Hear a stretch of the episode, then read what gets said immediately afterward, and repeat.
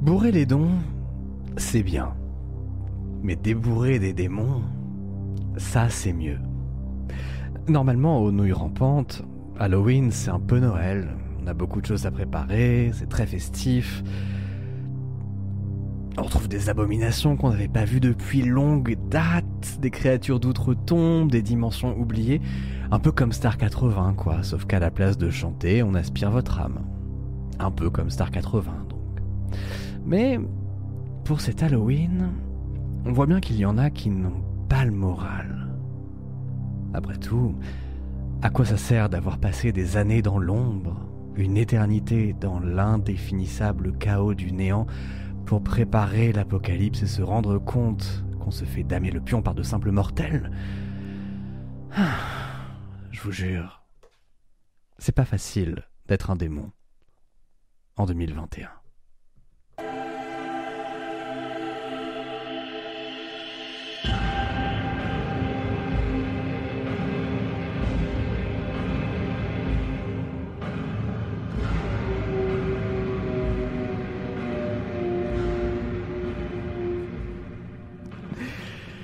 Bonjour.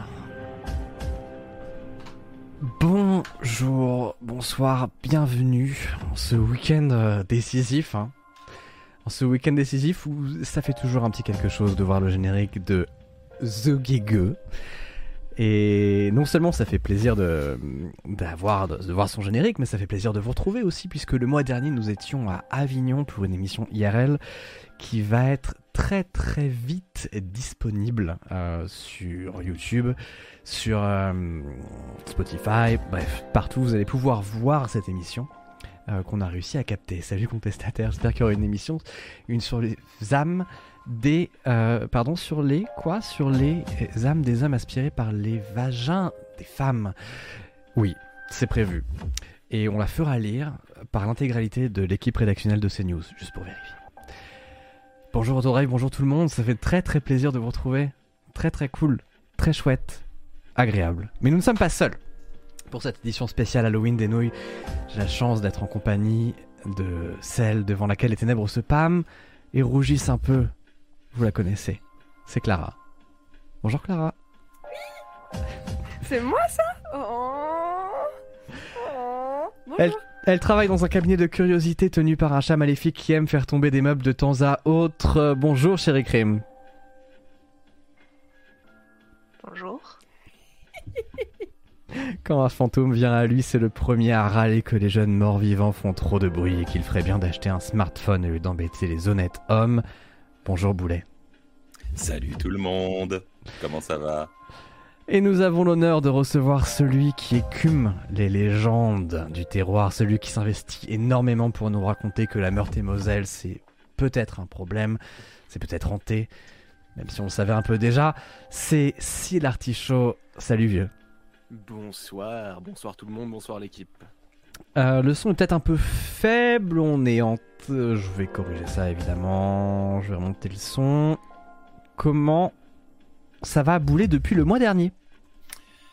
J'ai un problème, Thomas. Comme tu peux le voir, euh, ce mois-ci, je suis un, terrible démon. J'ai gagné des pouvoirs spéciaux, j'ai eu ces magnifiques yeux de chat, mais ça n'a pas guéri ma myopie. Donc je vais être un, démon un peu bureaucrate et avoir des lunettes. Et je suis un petit peu déçu. Je trouve ça, euh, je trouve ça extrêmement important euh, également parce que être, on, a souvent cette idée que les, les créatures toutes retombent hantent de manière complètement arbitraire, voire euh, anarchique les, différentes demeures. Non, non, tout ça est évidemment très très cadré. Euh, vous pouvez pas rentrer n'importe qui. Si vous êtes par exemple un jeune mort-vivant, vous ne pouvez pas aller n'importe où. Je dis ça si jamais pour Halloween il y a des créatures d'outre-monde qui de, aimeraient euh, tenter une petite sortie. Non, non, c'est très cadré évidemment.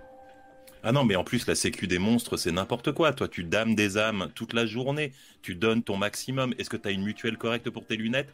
Est-ce qu'un sorcier te ferait un petit sortilège pour ton astigmatie Non, tu peux faire Tintin. C'est ça. C'est comme ça. C'est la start-up nation jusqu'au bout de l'enfer. Et puis, non. J'ai pareil. Excusez-moi pour les expressions de vie. Encore une fois, c'est terroir. À propos de terroir, si l'artichaut, c'est un plaisir de te retrouver ici. Alors, si vous connaissez pas Sil Artichaut, si quelqu'un peut mettre le lien de sa chaîne dans le chat, Euh, C'est moi qui suis content, hein, merci de Non. l'honneur. euh, Ah non, pour attention. Pour, Halloween, pour le week-end d'Halloween. ne, euh, Ouais. ne retournons pas les tables comme ça. Vraiment, c'est ce que fait Syl Artichaut est, est canon. C'est, oh, si je peux résumer vulgairement, c'est en gros parcourir notre beau territoire et trouver les petits éléments un peu paranormaux, retrouver des légendes urbaines. euh, euh, qui euh, des légendes urbaines, des mythes aussi, des, des traditions qui font un peu peur, enfin qui font un peu peur, qui disons des histoires que Papy pouvait vous raconter après trois gouttes à l'apéro quoi. Ouais, Au c'est digestif. ça, ouais. C'est exactement ça. Narrer des histoires extraordinaires et aller chercher la peur du quotidien. Donc il y a de quoi faire. Est-ce qu'on va en avoir un peu? Oui. Et il y a un livre qui est sorti il y a euh, bien pas longtemps euh, de Syl vrai, Artichaut. Tout à Tu fait. nous en parles? Le 7 octobre, euh, c'est sorti, je l'ai coécrit avec euh, Manon Waro, ça s'appelle France Obscure, et justement, ça raconte 24 histoires vraies, incroyables mais vraies, qui ont eu lieu en France. Tout est sourcé, documenté. C'est un beau livre enquête, euh, très à propos pour Halloween. Merci d'en parler, euh, Clara. C'est vrai. On, mettra, on montrera à la fin pour. Comme il y en a qui, comme il y en a qui écoutent en podcast, on, on gardera à la Hop. fin, évidemment. On me dit que mon son est un peu faible, je peux parler plus fort. euh, Je viens de te monter, mon vieux. mieux. Je me suis permis. Titre Merci, ça m'évitera d'hurler. Ça commence. Mm. Top 10. Également un nouveau système avec des cartes de membres que j'ai redécorées et sachez que chaque carte de membre est enregistrée. Euh, elle est screenée, donc euh, vous avez une carte de membre avec un post qui vous est attribué au sein de l'équipe des Nuits Panda, que vous soyez follow, sub ou autre chose. Je vous mettrai tout sur un drive ou sur un, un Imgur après, donc euh, n'hésitez pas, vous aurez votre... Mettez un avatar évidemment, sinon regardez ce que ça fait. Par exemple, Une jure. ou Imgur, tout à fait. Par exemple, El, Toas- El Toaster, par exemple, me fait un peu grise mine sur sa carte. Mais bon, écoutez. Salut Marcus, et son livre est très sympathique, on sent que le monsieur et sa co-autrice est passionné. Eh ben, je n'ai pas encore eu la chance de le lire, je dois avouer. Mais écoute, tu viens de me le vendre. Grâce Voilà. à toi, j'ai envie, j'ai envie de me le procurer. Bon, c'est vraiment, c'est vraiment un grand, grand plaisir de vous retrouver. Boulet, qu'est-ce qui nous attend ce soir comme programme, globalement? Merci J'y réfléchissais tout à l'heure. Je, je regardais un petit peu en termes de, en termes de contenu ce qu'on avait ce mois-ci, et j'ai l'impression, j'ai l'impression qu'on a, on a beaucoup de lieux clos, de, d'endroits un peu confinés, de, de, de petits espaces inquiétants. On va revenir là-dessus. Ça, vraiment, pour moi, là, tu viens d'écrire encore une fois le marché immobilier parisien. Et Ouais, ouais, sauf que oui. en moins cher, je dirais. Fort Il y, a bien. moins la, il y a moins la notion de coûteuse dans, les, dans notre histoire de ce soir. Qui commence? Je crois que ça va être, euh, ça va être euh, Chéri Crime. Je te propose une petite introduction. Chéri Crime. Avec plaisir. Ok. L'être humain aime les symboles. Oh, attends, attends, Il attends, voit attends, dans tu, la- es, tu es très très proche de ton micro, je suis désolé. Ça sera pas coupé au Pardon, je vais montage. reculer. Je vous dis pas, ça sera pas coupé au montage, ça sert Ok. à rien de le dire. Je te baisse un tout petit peu par rapport aux autres, on est bon. C'est Parce que je me suis rapproché. L'être humain aime les symboles. Il voit dans la nature des messages qui lui sont adressés. Ainsi, fin octobre, les jours se font plus courts et les jours se font plus froids. Il y a ce moment, celui de l'équinoxe, où la lumière cède aux ombres. On le sent dans notre corps, dans notre âme. C'est le temps de la nuit, le temps du sommeil, le temps de la mort. C'est l'occasion de célébrer une dernière fois les beaux jours, de dire au revoir au soleil en attendant le lointain retour du printemps. C'est un temps pour les adieux. C'est le moment où on se souvient de ceux qui nous ont quittés et où l'on salue les morts. C'est le temps d'Halloween. Cette histoire s'intitule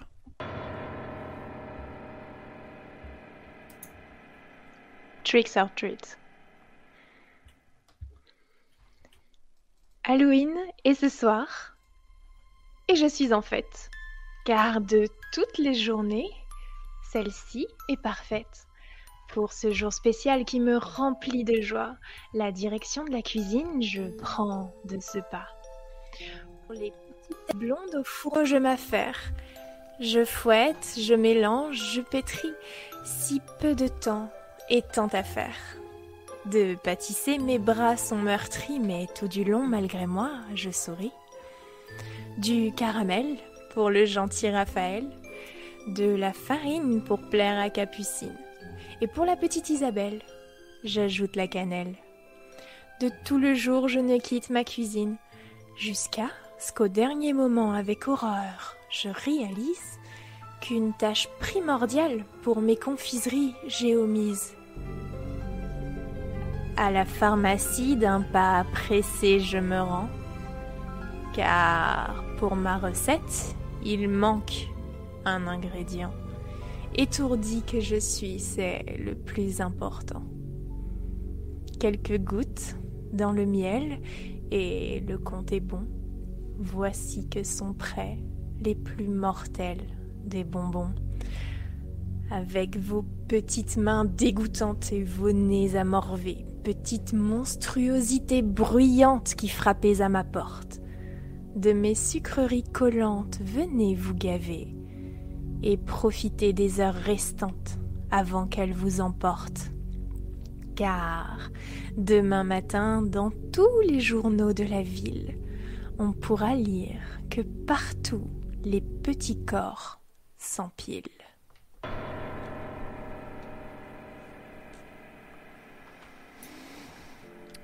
Voilà, commencer par une idée recette pour se mettre en appétit.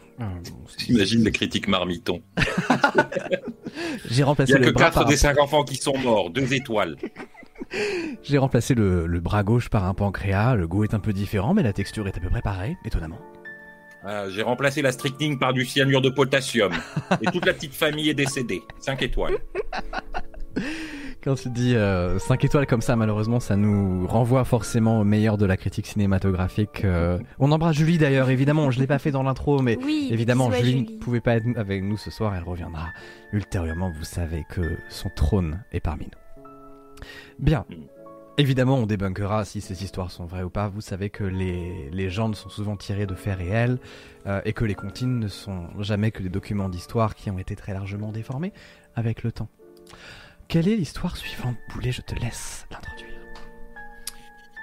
Eh bien, quand on lui demandait si Facebook utilisait le micro de nos téléphones pour épier nos conversations, un expert en sécurité informatique répondait catégor- catégoriquement que non, c'est une légende. Mais la raison pour laquelle Facebook ne le fait pas est plus troublante. Il n'en a pas besoin. Vous lui parlez des choses que vous aimez, vous donnez le nom de vos amis, de vos proches, vous parlez de ce qui vous arrive, en donnant à l'algorithme l'endroit où ça arrive, Facebook vous connaît très bien, beaucoup trop bien. Pas parce qu'il vous a espionné, non, mais parce que tous les jours, vous murmurez volontairement tous vos secrets les plus intimes à son oreille. Cette histoire s'intitule Explorer. Si vous voulez tester la solidité de votre couple, il existe une méthode imparable. Demandez à votre partenaire de vous montrer son Explorer Instagram. Si vous n'avez pas Instagram, il existe un onglet, Explorer, tout en bas, dans lequel Instagram vous montre des publications que vous pourriez aimer. Alors je ne sais pas comment est fait l'algorithme, mais plus on passe de temps sur cette appli, plus cet onglet ne devient pas seulement de la recommandation de nouveaux comptes, mais se rapproche carrément d'un miroir de l'âme. Quand j'étais célibataire, j'avais dans mon Explorer beaucoup de jeunes femmes russes vivant près de chez moi, puis des influenceuses à Dubaï et des images du type Avant, j'avais jamais eu de copine, mais en deux semaines, je suis devenu un vrai mal alpha. J'avais beau mettre que ça ne m'intéressait pas, elles ne partaient pas. Et pour être tout à fait sincère, peut-être que toutes les images ne m'intéressaient pas. Il y en avait certaines qui avaient tendance à traîner. Et puis un jour, j'ai rencontré Mélanie. Ça n'a pas été le coup de foudre, ça s'est fait sur la durée, c'est le genre de relation qui n'a pas vraiment de début. Est-ce que ça a commencé quand on s'est avoué Tu es la première personne et la dernière personne de la journée à qui j'écris? Est-ce que c'est quand on s'est embrassé la première fois, un peu ivre, avant de se dire que peut-être que c'était pas une bonne idée? Est-ce qu'au contraire c'était une semaine plus tard, quand justement on s'est dit que c'était une très très bonne idée? Pendant tout ce mois de flottement, les femmes chaudes de ma région ont laissé place à cinq signes que vous lui plaisez. Des photos de vacances, de couple, sur des couchers de soleil, des mèmes, des conseils sexos. L'algorithme lisait nos conversations. C'était évident. Les semaines ont passé et mon Explorer est redevenu safe for work. Beaucoup de mèmes qu'on se partageait le soir au lit en s'endormant. Des vidéos de chats aussi, des paysages, des TikTok étaient grossièrement repostés. Quand je pensais à elle et que je ne savais pas quoi lui dire, j'allais dans Explorer et je pouvais partager n'importe quoi. Elle ne répondait pas toujours, mais je sais que ça lui faisait sourire. Trois mois plus tard, un matin, avant de partir à la fac, je fais défiler mon Explorer pour chercher un chat qui tombe ou un même fraîchement sorti, et pour la première fois, je vois une publication Quatre signes que vous déprimez. Ok. Bizarre. Je continue. Les jours suivants, je vois de plus en plus de citations inspirantes de comment j'ai survécu à mes échecs, comment j'ai surmonté mes angoisses. Non, vous n'avez pas raté votre vie, voilà pourquoi.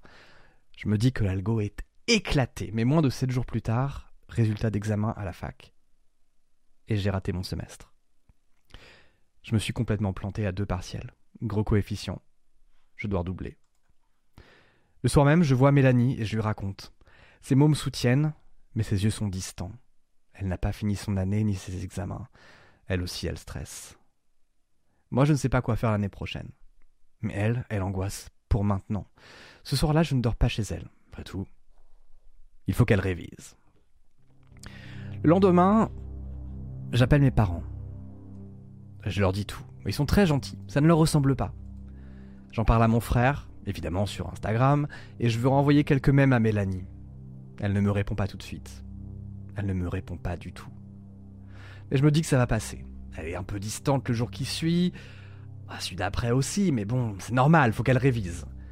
Je la laisse tranquille, après tout elle a des examens, mais quand même j'ai envie de lui envoyer des choses. Et je passe dans Explorer. Tous les posts, tous parlent de comment survivre à une rupture, cinq signes qu'il est temps de passer à autre chose. Tu vaux mieux que ça des proverbes plus atroces les uns que les autres. Oui, tu peux te suffire à toi-même, etc., etc. des choses que je n'aurais pas voulu voir et des choses qui peut-être me font dire que j'aurais pas dû parler des inquiétudes à mon frère. Deux jours plus tard, soirée avec Mélanie. Ça me fait plaisir de la voir, mais je sens que ce n'est pas vraiment réciproque. Écoute, il faut qu'on parle, elle me dit. Une heure après, je suis célibataire. Et je repense à l'explorer d'Instagram. J'allume mon ordi pour me changer les idées. J'ai évidemment envie de hurler en permanence, je peux pas rester là-dessus. Je tombe sur des articles qui expliquent comment fonctionne un algorithme. Tout est scanné. Vos messages, les messages de vos amis, le temps que vous passez sur une publication, le temps que vos amis passent sur une publication, les likes de vos amis, les likes des amis de vos amis, la géolocalisation de vos amis. Tout est une donnée et tout passe dans l'algorithme qui veut proposer du contenu pertinent. Bah pertinent, va chier à partir de ce moment-là, j'ai plus que des la fin d'une relation, c'est le début d'une nouvelle où faut apprendre à s'aimer soi-même. Nique-toi.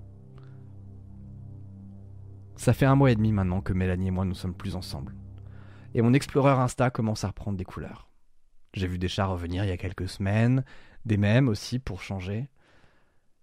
Et un jour, c'est la raison pour laquelle je voulais témoigner ici, je commence à voir des posts qui n'ont rien à voir. Des posts qui disent Comment passer un deuil? Voici comment réagissent les proches de victimes de meurtre. Ou encore Vos parents ne sont pas morts, ils vivent dans votre cœur pour toujours.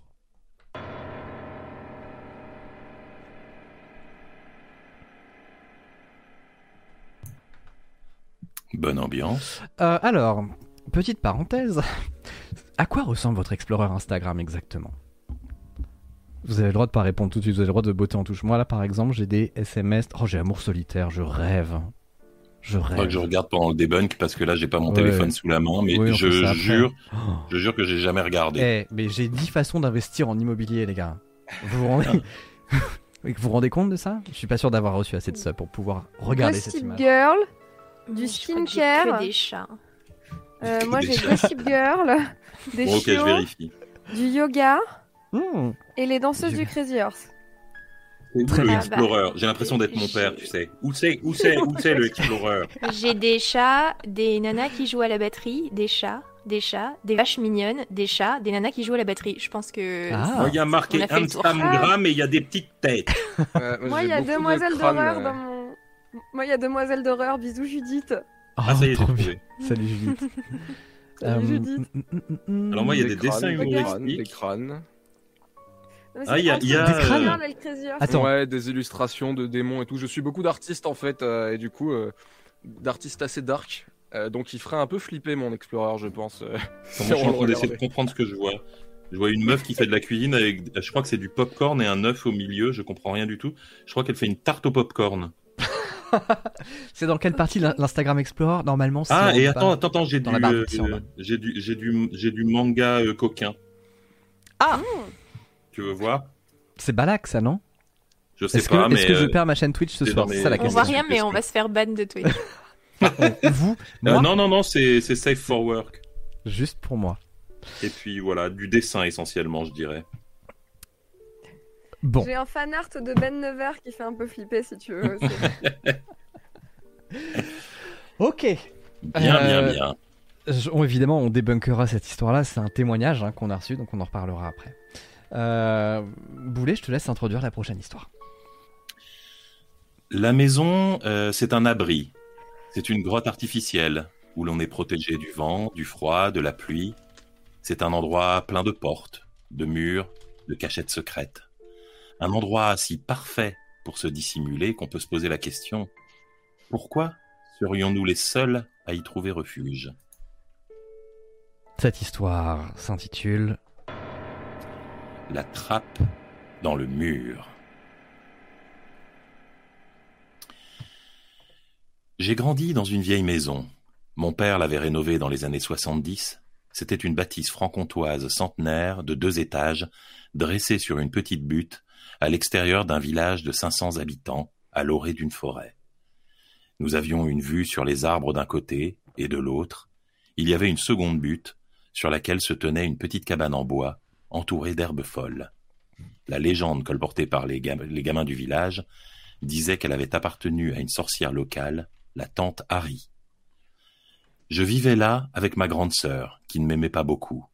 J'étais arrivé tard dans la famille, et à treize ans, elle n'avait pas apprécié de perdre son statut privilégié d'enfant unique et d'avoir soudain un petit frère qui monopolisait l'attention des parents.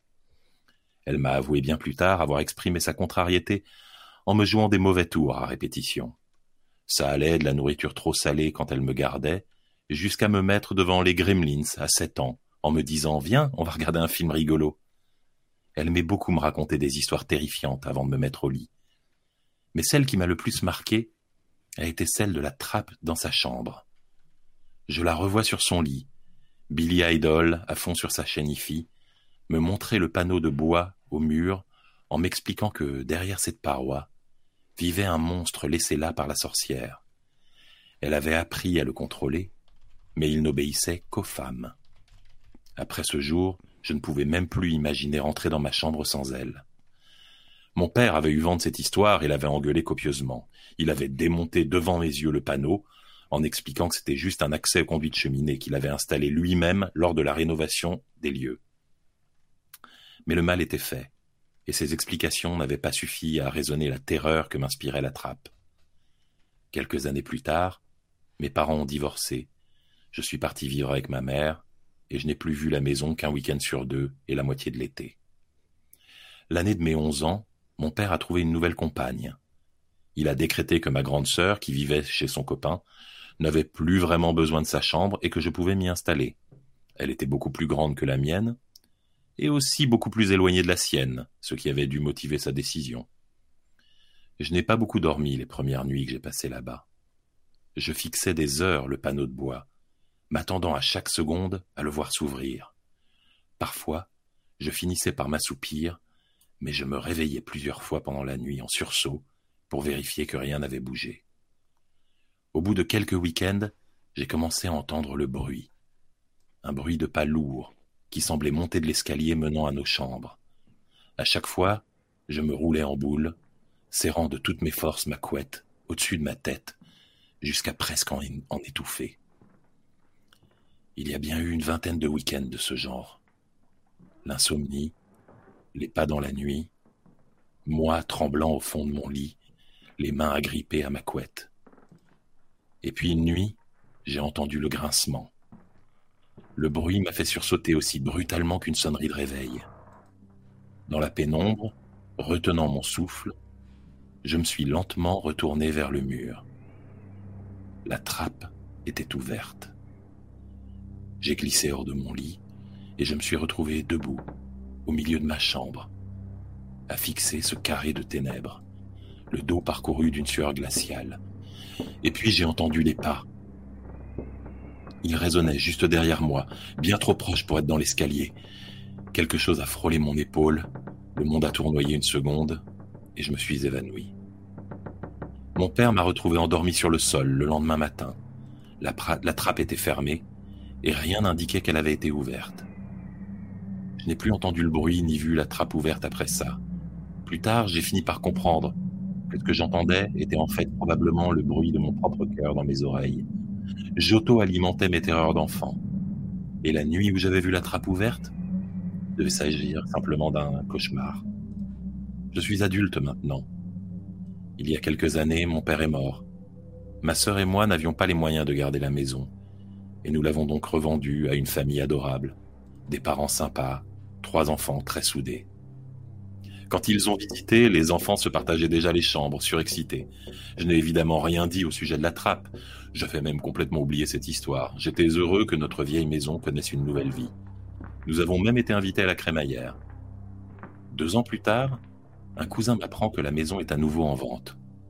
Un peu surpris, j'ai appelé les propriétaires pour leur demander ce qui s'était passé. La femme était un peu gênée au téléphone. Elle m'a expliqué que la maison était trop grande, trop isolée, pas tellement pratique.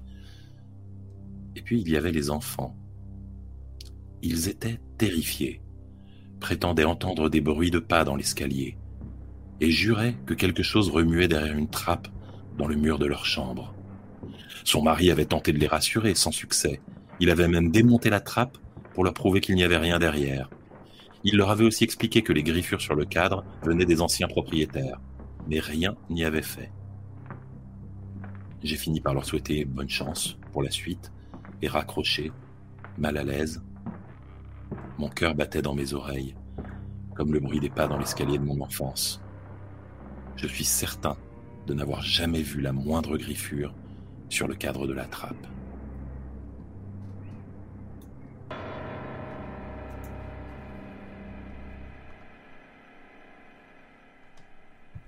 Voilà, donc toujours hein, faire un bon état des lieux à l'arrivée et au départ. Hein. Vraiment, c'est peut-être là la leçon à prendre de ça. Jamais laisser d'animal sauvage ou euh, de bébé euh, quand on déménage. Encore une fois, on verra. D'ailleurs, tu as une tête de bébé en ce moment, Thomas. Ah je bon tenais à te le dire. tu sais. bébé, bébé, qui est passé sous un tracteur, hein, quand même. J'aime bien qu'on reste champêtre et que ça soit un tracteur. J'aime bien l'idée du tracteur. Un bébé sous un tracteur, ça sera peut-être une très, un bon début pour une prochaine histoire, pour un prochain mois euh, de nouilles rampantes. Ah, on a perdu. Ah non, c'est bon. Il fait ça souvent. Il, glitch. D'accord, très bien. Je déteste. Tu sais, comme dans les Avengers. Bien, alors qu'est-ce que vous en avez pensé dans le chat pour l'instant? Comment ça va à vous? Parce que nous, on parle, on parle, mais euh, oh, on a bien évidemment regardé votre, euh, vos explorers Instagram. On est ravis. Est-ce que vous avez des, euh, est-ce que vous, vous, avez des petits bruits comme ça? J'aime bien DCA qui nous dit c'est pour ça que je suis contente d'avoir un chat à la maison. Au moins, s'il y avait quelqu'un de louche, il me le, il le sentirait. Je, je, on n'a pas eu les mêmes chats. Hein. Non. Moi, mes chats, typiquement, ils tournaient la tête vers un coin de la pièce où il y avait rien et ils fixaient super effrayés comme ça pendant 10 minutes. Et t'étais là. Quoi? Qu'est-ce qu'il y a? Qu'est-ce qu'il y a? Qu'est-ce que t'as vu? Oui. C'est... Puis le problème, c'est qu'ils font tellement de bordel tout le temps, tes chats. C'est-à-dire que même quand il y a, s'il y a vraiment quelqu'un dans ton couloir, tu t'en rends pas compte. Parce que tu penses que c'est tu crois que c'est eux encore. Ça Évidemment. Hein, Évidemment. Melvina, tu connais bien les gens dans ton couloir, pas vrai? Thierry Grimm. Ça sera coupé au montage. Euh... Le doxing. Pardon, pardon, pardon. Donc, euh... elle était bien et puis finalement je me suis rattrapé euh, mal. Euh, bref, salto. Merci beaucoup Trickpad pour, les, pour le sub, merci pour tous les subs évidemment. Je n'ai pas eu le temps de, de, voir tous les noms passer, mais à chaque fois que vous faites un sub, vous gagnez une carte de membre des nouilles rampantes vintage cette fois-ci. Euh, toujours écrite euh, en collaboration avec euh, Boulet. Vous avez un poste qui vous est attribué au sein des nouilles rampantes à chaque fois. Les postes sont relativement uniques et j'ai hâte de vous les redistribuer après en format d'image. Merci. Oh, bonjour la fille d'à côté, comment vas-tu? Bien. quelle est la. Je peux faire une toute petite aparté avant qu'on continue. Je t'en supplie. Est-ce que c'est possible, Thomas, de baisser la musique dans nos oreilles? C'est vraiment très très très très fort et du coup ça couvre les voix des autres. Est-ce que c'est mieux là? Tant mieux. Tant mieux parce qu'ils disent que des conneries. est-ce que euh, est-ce que ça va mieux pour la musique pas pour les autres, mais c'est très fort encore. C'est encore très fort. Moi, c'est toujours très fort, ouais, le retour musique. Ah bon Excusez-nous, hein, c'est les aléas du direct. c'est notre professionnalisme. Est-ce que là, c'est mieux Je peux pas baisser. Alors moi, c'est mieux, ouais. Oh, c'est mieux. Ouais. C'est un peu mieux, ouais. Je peux pas trop baisser moins que ça. Mais là, là, c'est là, c'est déjà, c'est déjà. Là, c'est moi, ça me va. Parfait. Beaucoup. Ça va vous dans le chat, la musique, elle est bien. Vous dites parce qu'en fait, encore une fois, vous savez qu'on est sur une forme d'artisanat, de euh, mhm. créatif, et donc forcément la musique peut être. Euh, J'ai un euh, perroquet. si ma maison est hantée, le fantôme peut faire les pires bruits du monde, ça va jamais m'inquiéter. Imagine, ah, c'est un bon début de nouille rampante. Imagine ton perroquet qui se met à répéter des phrases que tu ne lui as jamais apprises. Ah, oui, en disant, en disant des phrases comme il dort, ne le réveille pas. Alors ça, c'est voilà le genre de choses qu'on peut. Merci beaucoup Chetty pour le pour le sub. C'est le genre de choses qu'on peut faire, par exemple, euh, euh, en privé. Avant d'écrire des mhm. histoires, c'est vraiment intelligent, je trouve, de cramer nos idées d'histoire euh, maintenant. Déjà qu'on n'en a jamais des idées, à moins de trois jours avant.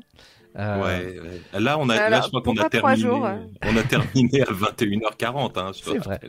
C'est très vrai. Moi, j'étais encore en train d'écrire. Euh, juste ma connerie. Hein. Ah non, moi aussi, hein, moi aussi, t'inquiète pas. Hein. J'étais très en retard ce mois-ci.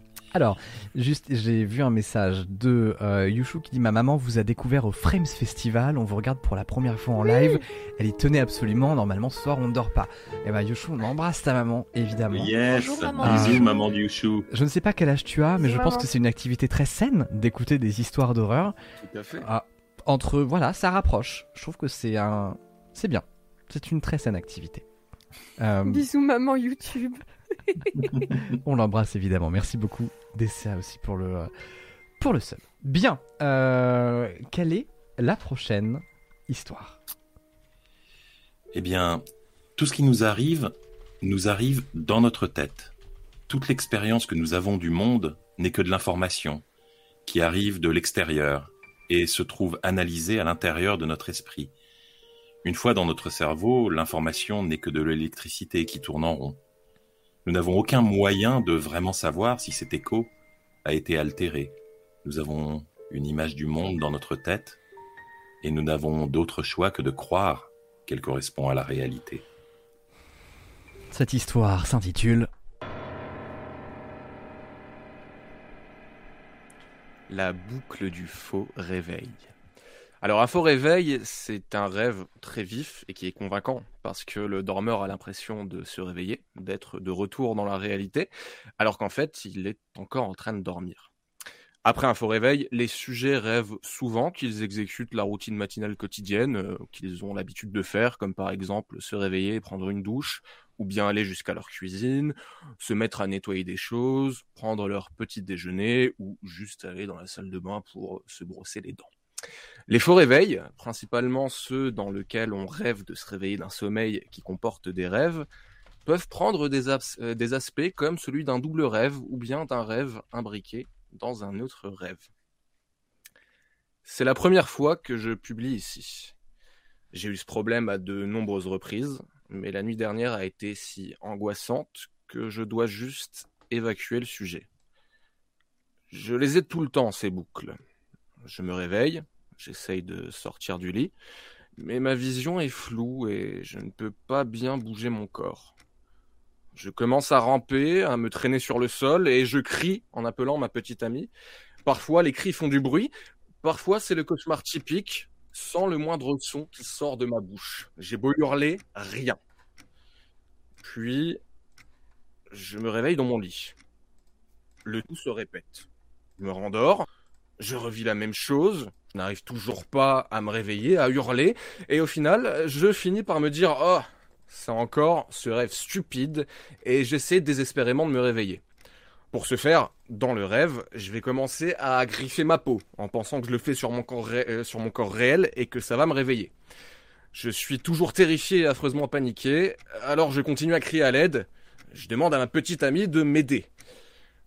Dans mes rêves, je ne suis jamais parvenu jusqu'à ma copine pendant ces faux réveils. Jusqu'à la nuit dernière. Je suis arrivé à parvenir jusqu'à elle. Je vois qu'elle a peur. Elle me demande ce qui ne va pas. Elle se comporte comme si c'était elle, mais moi je recule. Je recule parce que j'ai peur d'elle, parce que je sais que je suis dans un rêve. Je suis en train de rêver, par conséquent, je sais aussi que ce n'est pas vraiment ma petite amie. Je continue à crier, ou essayer de crier, je l'appelle à l'aide et je tente de me réveiller. Sans succès. J'essaye même de me jeter dans les escaliers en pensant que ça me réveillerait, que la douleur pourrait faire quelque chose. Et quand je finis enfin par me réveiller pour de vrai, je suis bien trop terrifié pour bouger. Pendant plusieurs minutes, je me demande si je suis bien dans la réalité. Je regarde tout autour de moi, je me méfie de tout. Évidemment, je suis trempé de sueur, et après quelques minutes, je me rends compte que ça y est, je suis enfin réveillé. J'ai trop peur de retourner au lit parce que je ne veux pas que ça se reproduise. J'ai peur de rester prisonnier.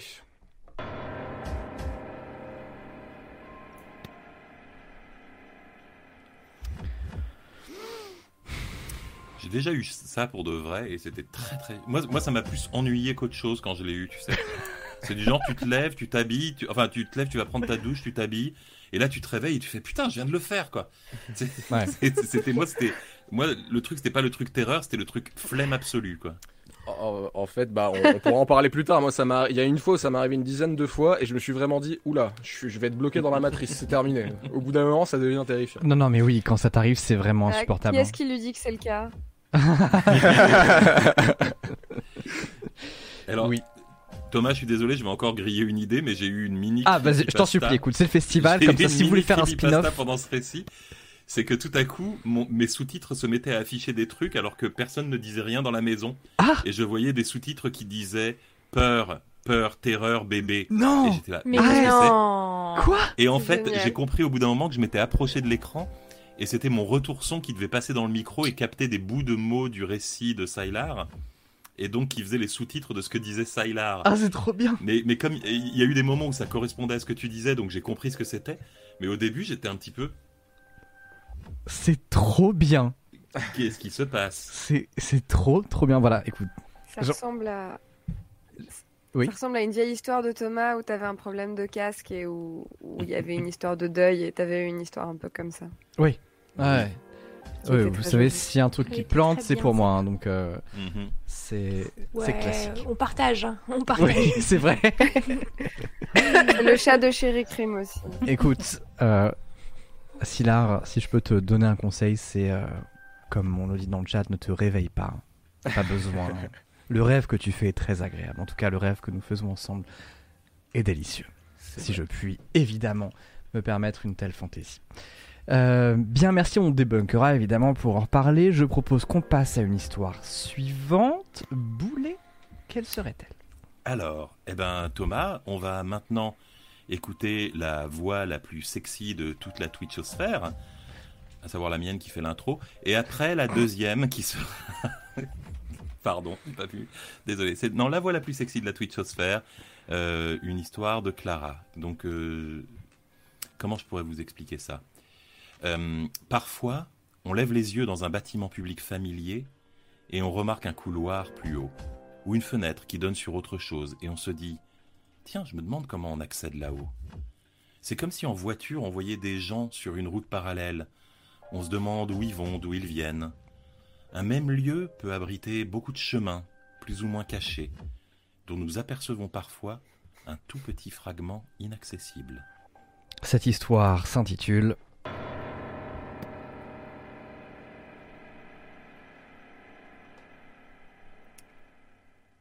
de la Cité. Quand on devient avocat, il y a une tonne d'histoires qu'on vous raconte. C'est euh, le folklore du métier. Par exemple, est-ce que vous saviez qu'il y a 13 boutons sur la robe d'avocat? Vous savez, sur la robe qu'on porte pour plaider, euh, voilà, il y a 13 boutons. Pourquoi 13 je, je sais plus. Bon, euh, si j'en ai une autre, j'en ai une autre, elle est super. Euh, alors quand on plaide, voilà, dans la robe, euh, on doit toujours porter ce qu'on appelle le, rabat. Là, c'est la, c'est la petite collerette blanche au niveau du col. Et, et vous savez pourquoi? Non, je sais plus. Ok, ok. Celle-ci, c'est sûr, je la connais. C'est l'histoire d'un jeune avocat il y, a, il y, a, vraiment longtemps, il y a peut-être 50 ans, et c'est sa première plaidoirie. Et du coup, il arrive à l'audience et terreur, il a pas sa robe. Et donc du coup, il y a un grand avocat euh, qui lui donne la sienne et qui lui dit "Moi aussi, ça m'était arrivé le jour de ma première plaidoirie. Voici la robe qu'on m'avait donnée. Maintenant, elle est à vous. Euh, qu'elle vous porte chance?" Voilà, tout l'avocat connaît cette histoire et donc le, le, ténor remet sa robe au petit jeune et là, bam, il tombe mort sur le coup. Euh, c'est une histoire des gens du métier, quoi. Et, euh, et ben moi, il y a, une histoire que j'aime plus que les autres. Voilà, c'est une histoire qui m'a toujours fait fasciner. Euh, c'est celle qui entoure la construction du palais de justice.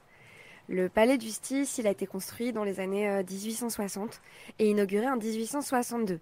Le palais de justice de l'île de la Cité de Paris. C'est une merveille architecturale tout en colonnes, en, en allées de marbre qui résonnent fort fort fort quand on y marche, quand on y marche d'un pas bien assuré et bien décidé à ce que justice soit faite. Et voici son histoire. Son architecte, il s'appelle Honoré Domé, et il l'a conçu avec une consigne très particulière. Comme c'est un endroit où circulent de très nombreux criminels, il est impératif que quiconque qui ne connaît pas le lieu ou bien qui n'a pas de guide, eh ben, il faut que cette personne, elle ne puisse absolument pas trouver d'issue euh, si elle se trouve dans les différents couloirs qui emmènent aux salles de jugement et par lesquels on amène les, accusés, on appelle ça les mis en cause, à leur procès. Et donc euh, tous ces couloirs, ils sont identiques et ils comportent tous la même épaisse moquette qui absorbe tous les bruits de pas, toutes les discussions. Euh, c'est bien simple, c'est comme si c'était euh, genre insonorisé, même si on crie fort fort fort. Et d'ailleurs, il est, très grand le palais.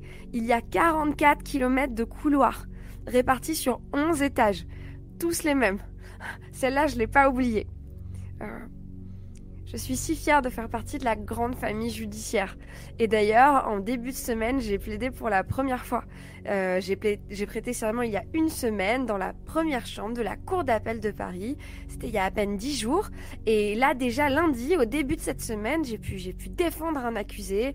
Je me tenais toute droite j'ai presque pas bafouillé. Et l'autre avocat, celui des victimes, il m'a dit que c'était bien. Et à la fin de l'audience, je suis allée saluer mon client, l'accusé. Puis je l'ai raccompagné euh, quelques minutes dans le couloir des, accusés. Et on a marché un peu en échangeant quelques mots avec les brigadiers euh, qui l'accompagnaient, avec les, les, policiers qui accompagnaient l'accusé dans le couloir des accusés. Voilà. Et ils sont partis de leur côté, et puis moi du mien. Et, et ça fait maintenant quatre jours que je marche seule le long des couloirs où toutes les portes sont closes et que je monte et que je descends des escaliers sans parvenir à me repérer. Euh, quatre jours, je crois, parce qu'il n'y a pas d'horloge, ni de fenêtre, ni aucun bruit. Du coup, je me base juste sur les moments où je dors dans un coin. Je pense que je vais finir par rencontrer un autre membre de la grande famille de la justice. Voilà, c'est important que je reste concentrée. Euh, et peut-être que cette personne me dira où je peux trouver une sortie. Et quand même, euh, quelle chance d'être dans un si bel endroit.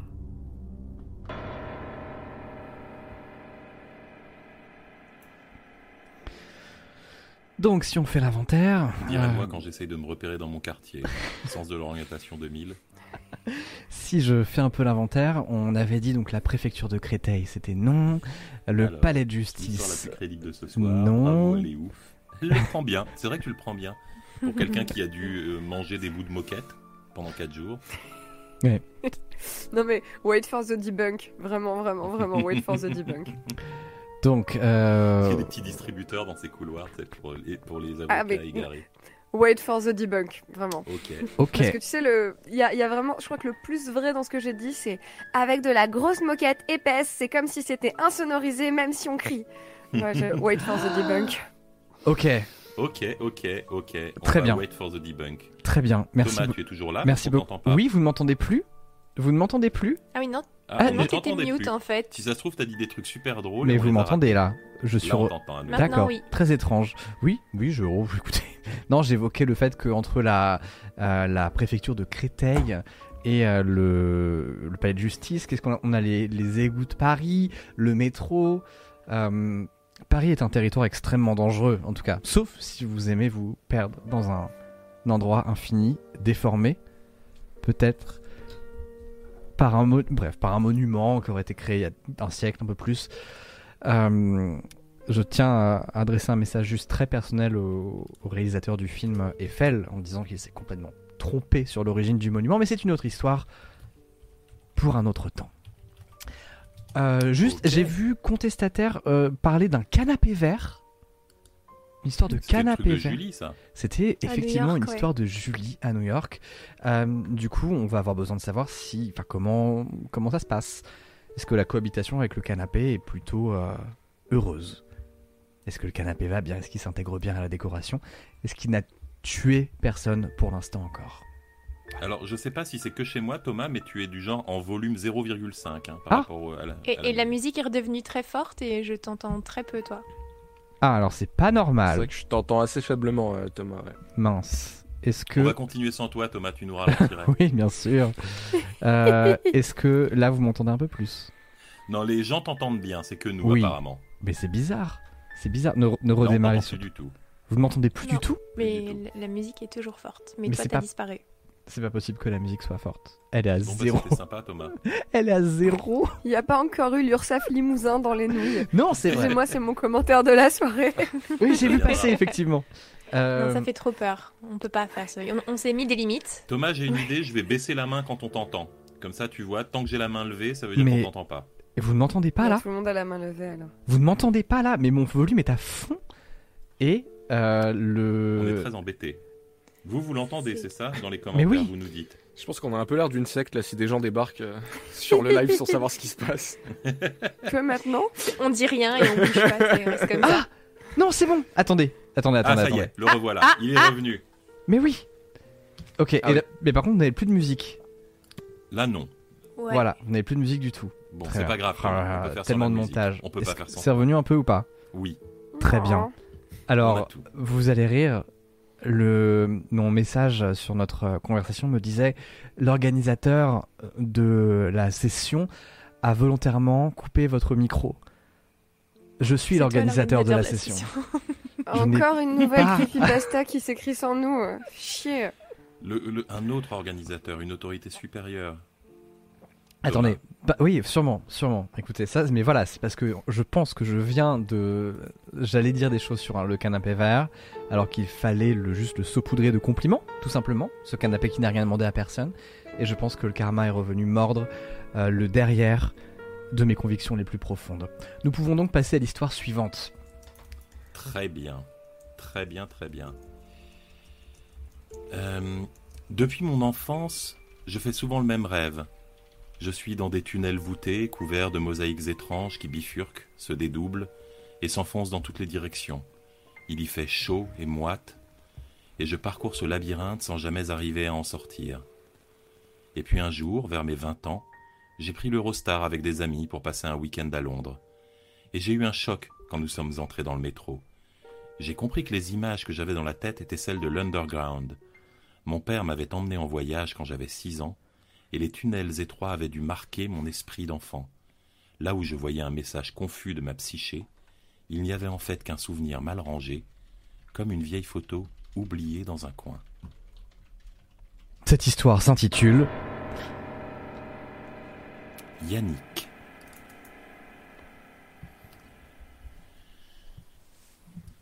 J'essaie de me convaincre que j'ai fabriqué des souvenirs de Yannick, notre voisin. J'étais petit, peut-être que la plupart des souvenirs terrifiants que j'ai de lui me viennent de films, de livres. Peut-être que j'ai cru vivre quelque chose que j'avais juste entendu raconter, à un âge où le cerveau a du mal à faire la part des choses. Yannick avait dix ans comme moi, et nos maisons mitoyennes partageaient un grand jardin sommairement coupé en deux par une rangée de haies. Nous nous étions plusieurs fois aperçus en jouant chacun de notre côté, mais ne nous étions pas forcément beaucoup parlé. Et puis au début des grandes vacances, alors que je dirigeais une expédition Playmobil à travers la jungle équatoriale de notre pelouse de banlieue, un ballon avait atterri derrière moi. Hé, tu peux le renvoyer? Yannick a passé la tête par-dessus la haie. Il m'intimidait un peu à l'époque. J'étais un enfant plutôt réservé, Et lui, c'était un mec cool. Le genre que les filles trouvent trop beau, qui joue trop bien au foot, qui a des bonnes notes, et qui arrive à répondre avec humour aux adultes, qui adorent son intelligence et son effronterie. Un peu gêné d'avoir été surpris en train de jouer avec ce qui pourrait être assimilé à des petites poupées, je me suis approché du ballon et j'ai fait quelques dribbles avant de le renvoyer sans sortir les mains de mes poches. Tu joues tout seul? Ouais, tu veux qu'on se fasse des passes? Ok. Et juste comme ça, nous étions devenus amis. Puis meilleurs amis. Nous étions inséparables. Le matin, j'avalais en un éclair mon petit déjeuner et je me précipitais au jardin pour jouer avec Yannick. Quand ma mère m'appelait à midi, je courais manger, suppliant au bout de cinq minutes pour pouvoir sortir de table et retourner jouer avec lui. Nous avons passé un mois incroyable, les meilleures vacances de ma vie. Et puis le mois d'août est arrivé, avec lui les vacances de mes parents. Nous avions prévu de longue date de les passer à Port-la-Nouvelle pour voir la mer. Yannick a fait la gueule quand je lui ai expliqué. Il m'a demandé combien de temps nous serions absents. J'ai répondu, que nous y, allions pour une semaine. Et il est parti sans rien dire, visiblement très contrarié. J'étais désolé de partir comme ça. Mais aussi j'étais un enfant. On est versatile à cet âge-là, et il n'avait fallu que deux minutes sur le siège arrière de la voiture brûlante, dans les odeurs de crème solaire et de plastique déboué, pour que je sois excité comme une puce à l'idée de retrouver la Méditerranée et mes cousins. Sept jours plus tard, au moment de rentrer à Meaux, j'ai fait une comédie pleine de larmes et de hurlements pour rester dans le sud. De retour à la maison, j'ai passé la première journée à bouder dans ma chambre, agacé par les reproches de mon père, qui trouvait que c'était pas des façons de le remercier pour avoir fait toute la route aller-retour et de s'être saigné aux quatre veines pour me faire plaisir et que la prochaine fois on passerait tout le mois d'août en Seine-et-Marne et qu'on verrait si ça m'apprendrait à faire des caprices. Le lendemain, je suis descendu au jardin, toujours outré par l'égoïsme des adultes et plus globalement l'injustice du monde dont j'étais indéniablement la victime. Hé Yannick était là. Je me souviens avoir eu un moment de culpabilité, parce que je n'avais absolument pas pensé à lui de tout ce temps. J'ai passé la haie et nous nous sommes assis dans l'herbe. Je lui ai demandé ce qu'il avait fait de ses vacances, mais il n'avait pas envie d'en parler. Et quand j'ai proposé de jouer au foot, il m'a dit qu'il n'avait plus de ballon. Il l'avait envoyé par-dessus le mur et n'avait pas pu le récupérer. Nous sommes restés un moment en silence. Tu veux voir un truc cool? Ah, euh, oui. Je l'ai suivi jusqu'au garage au fond du jardin. Ses parents n'avaient pas de voiture, alors le garage était juste cette pièce vide et poussiéreuse dans laquelle nous étions réfugiés une fois ou deux quand la pluie avait commencé à tomber. Yannick a alors grimpé sur un tabouret et tiré d'une étagère, un carton à chaussures. Il est redescendu et a ouvert le couvercle. Une odeur épouvantable m'a alors frappé si fort que j'ai failli vomir. Dans la boîte, il y avait un petit lit de coton, et au milieu, un oiseau mort. Les deux mains devant la bouche, j'ai contemplé la petite carcasse décomposée. Les vers grouillaient dans les plumes et dans les orbites vides de l'animal. Plusieurs mouches bourdonnaient autour de nous. Je ne voulais pas passer pour une petite nature, alors j'ai juste reculé d'un pas en bafouillant quelque chose comme Ah, dégueulasse Où t'as trouvé ça? avec un rire forcé. Mais Yannick ne riait pas du tout. Il fixait l'intérieur de la boîte avec un sourire au coin des lèvres. Il m'a répondu. Je l'ai trouvé par terre. Il n'arrivait plus à voler. Je l'ai mis dans la boîte et puis tu es parti alors. Je l'ai oublié, là. Si tu avais été là, on aurait pu le nourrir. Je suis sorti respirer dehors. Il m'a rejoint un peu après, comme si de rien n'était, et m'a envoyé une tape dans le dos en souriant. Et puis, on a simplement recommencé à jouer, sans en reparler. Yannick est devenu par la suite moins sympa. Il était plus brusque avec moi, me poussant par terre quand on jouait, cassant parfois mes jouets, soi-disant par accident. Je pensais qu'il m'en voulait de l'avoir laissé tomber pour partir en vacances. Alors je prenais sur moi, je crois que je me sentais un peu coupable de n'avoir même pas pensé à lui. Une nuit, je me suis réveillé sans raison, comme si quelqu'un m'avait appelé. Je me suis assis sur mon lit, et je voyais à travers les rideaux la lumière de la pleine lune. Il devait être très tard. J'allais me recoucher quand j'ai entendu un bruit. Euh, quand j'ai entendu un. Euh, pardon. J'allais me, recoucher, quand j'ai entendu un bruit venant de dehors. Je me suis glissé hors de mon lit et j'ai jeté un œil à l'extérieur.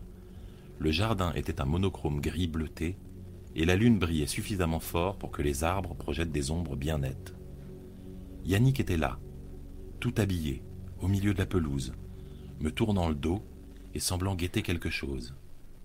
Il a brusquement lancé un caillou qui a rebondi sur le toit du garage, et j'ai reconnu le bruit que j'avais entendu depuis mon lit. Il semblait viser quelque chose, et après quelques secondes, j'ai fini par discerner la silhouette d'un chat apeuré. Yannick canardait le pauvre animal, qui semblait hésiter sur la direction à prendre pour fuir. Un caillou a fini par le toucher, et j'ai entendu son miaulement indigné. Il a filé ventre à terre, sautant dans le jardin et escaladant à toute vitesse un mur mitoyen, évitant de justesse quelques autres projectiles. Et Yannick a alors tourné la tête vers moi. Il a simplement, directement regardé dans ma direction, sans aucune hésitation, comme s'il savait depuis le début que j'étais en train de l'espionner. Dans le clair-obscur, ses yeux paraissaient complètement noirs. En souriant, il a fait un grand geste, comme pour dire Descends Je suis resté stupéfait. Il a insisté en moulinant du bras. Et j'ai fini par faire non de la tête en laissant retomber le rideau, avant de me précipiter dans mon lit en tournant le dos au jardin. Un nuage a dû alors passer devant la lune parce que la lumière a changé pendant quelques secondes. Je me souviens avoir fixé le mur terrifié parce que j'étais persuadé que si je me retournais, je verrais la silhouette de Yannick à la fenêtre. C'était bien sûr impossible, j'étais au premier étage, mais j'ai tout de même soupiré de soulagement quand l'ombre a reculé et j'ai mis longtemps à me rendormir. Yannick avait apparemment pris comme une déclaration de guerre mon refus de le rejoindre cette nuit-là et ne sortait plus de chez lui. J'ai passé quelques après-midi dans le jardin, mais je m'y ennuyais très vite. Je passais mes journées au grenier, entouré de BD et de Lego. Je construisais des villes entières plutôt que de sortir. J'accueillais avec gratitude les averses parce que je savais que mes parents n'insisteraient pas pour que j'aille jouer dehors. J'avais quand même du chagrin d'avoir perdu mon copain. Et un jour que j'étais au grenier à lire un Harry Potter, je suis tombé sur un passage qui, qui parlait du courage qu'il fallait pour affronter ses amis. Galvanisé par ma lecture, j'ai décidé d'aller parler à Yannick. Après quelques heures à le guetter par la fenêtre, je l'ai vu entrer dans le garage de ses parents. J'ai couru dehors, sauté la haie, et je l'ai trouvé assis devant un petit buffet. Il s'est redressé à mon approche, et d'un ton glacial, il m'a lâché. Qu'est-ce que tu veux? Les joues en feu, j'ai bafouillé la tirade d'inspiration Griffon d'or qui paraissait si claire dans ma tête cinq minutes plus tôt, en lui expliquant que je voulais qu'on devienne copains et que j'étais désolé si je l'avais laissé tomber. Euh, contrairement à ce qui se passe dans les livres pour enfants, il n'a pas eu l'air très sensible à mon argumentaire et a simplement haussé les épaules. Il m'a dit Je m'en fous. Casse-toi. Un coup de poing dans la figure m'aurait fait moins mal. Je n'aurais pas pu articuler un seul mot sans éclater en sanglots, alors j'ai voulu reculer et partir en courant, mais j'ai entendu le miaulement. Une faible plainte, provenant du buffet devant lequel se tenait Yannick. Voyant que je m'étais retourné, il m'a aboyé dessus, furieux. Tu regardes quoi, là Casse-toi, je t'ai dit Alors j'ai détalé pour me réfugier dans ma chambre, où j'ai passé le plus clair de ma journée à pleurer toutes les larmes de mon corps. Le chagrin passé, c'est la terreur qui m'a envahi.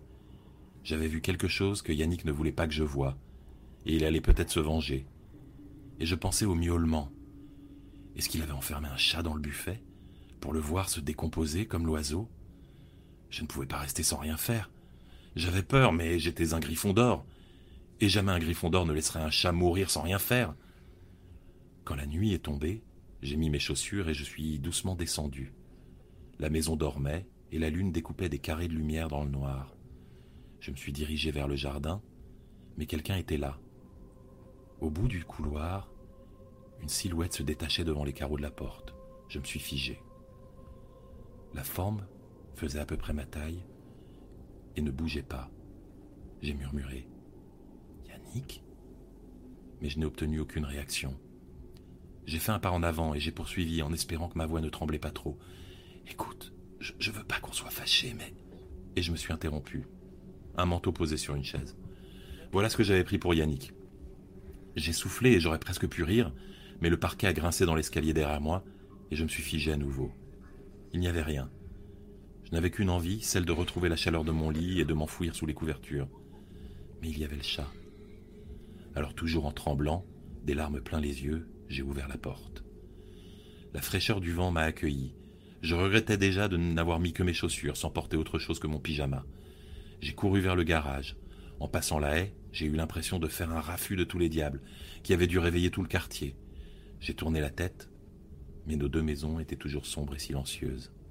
Toujours tremblant, je suis entré dans le bâtiment poussiéreux.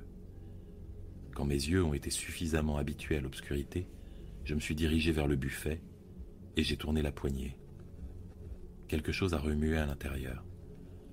Le cœur battant, j'ai ouvert les portes en grand et je me suis écarté.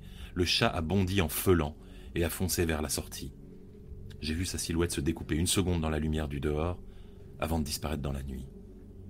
Soupirant de soulagement, les jambes en coton, je me suis dirigé vers la maison.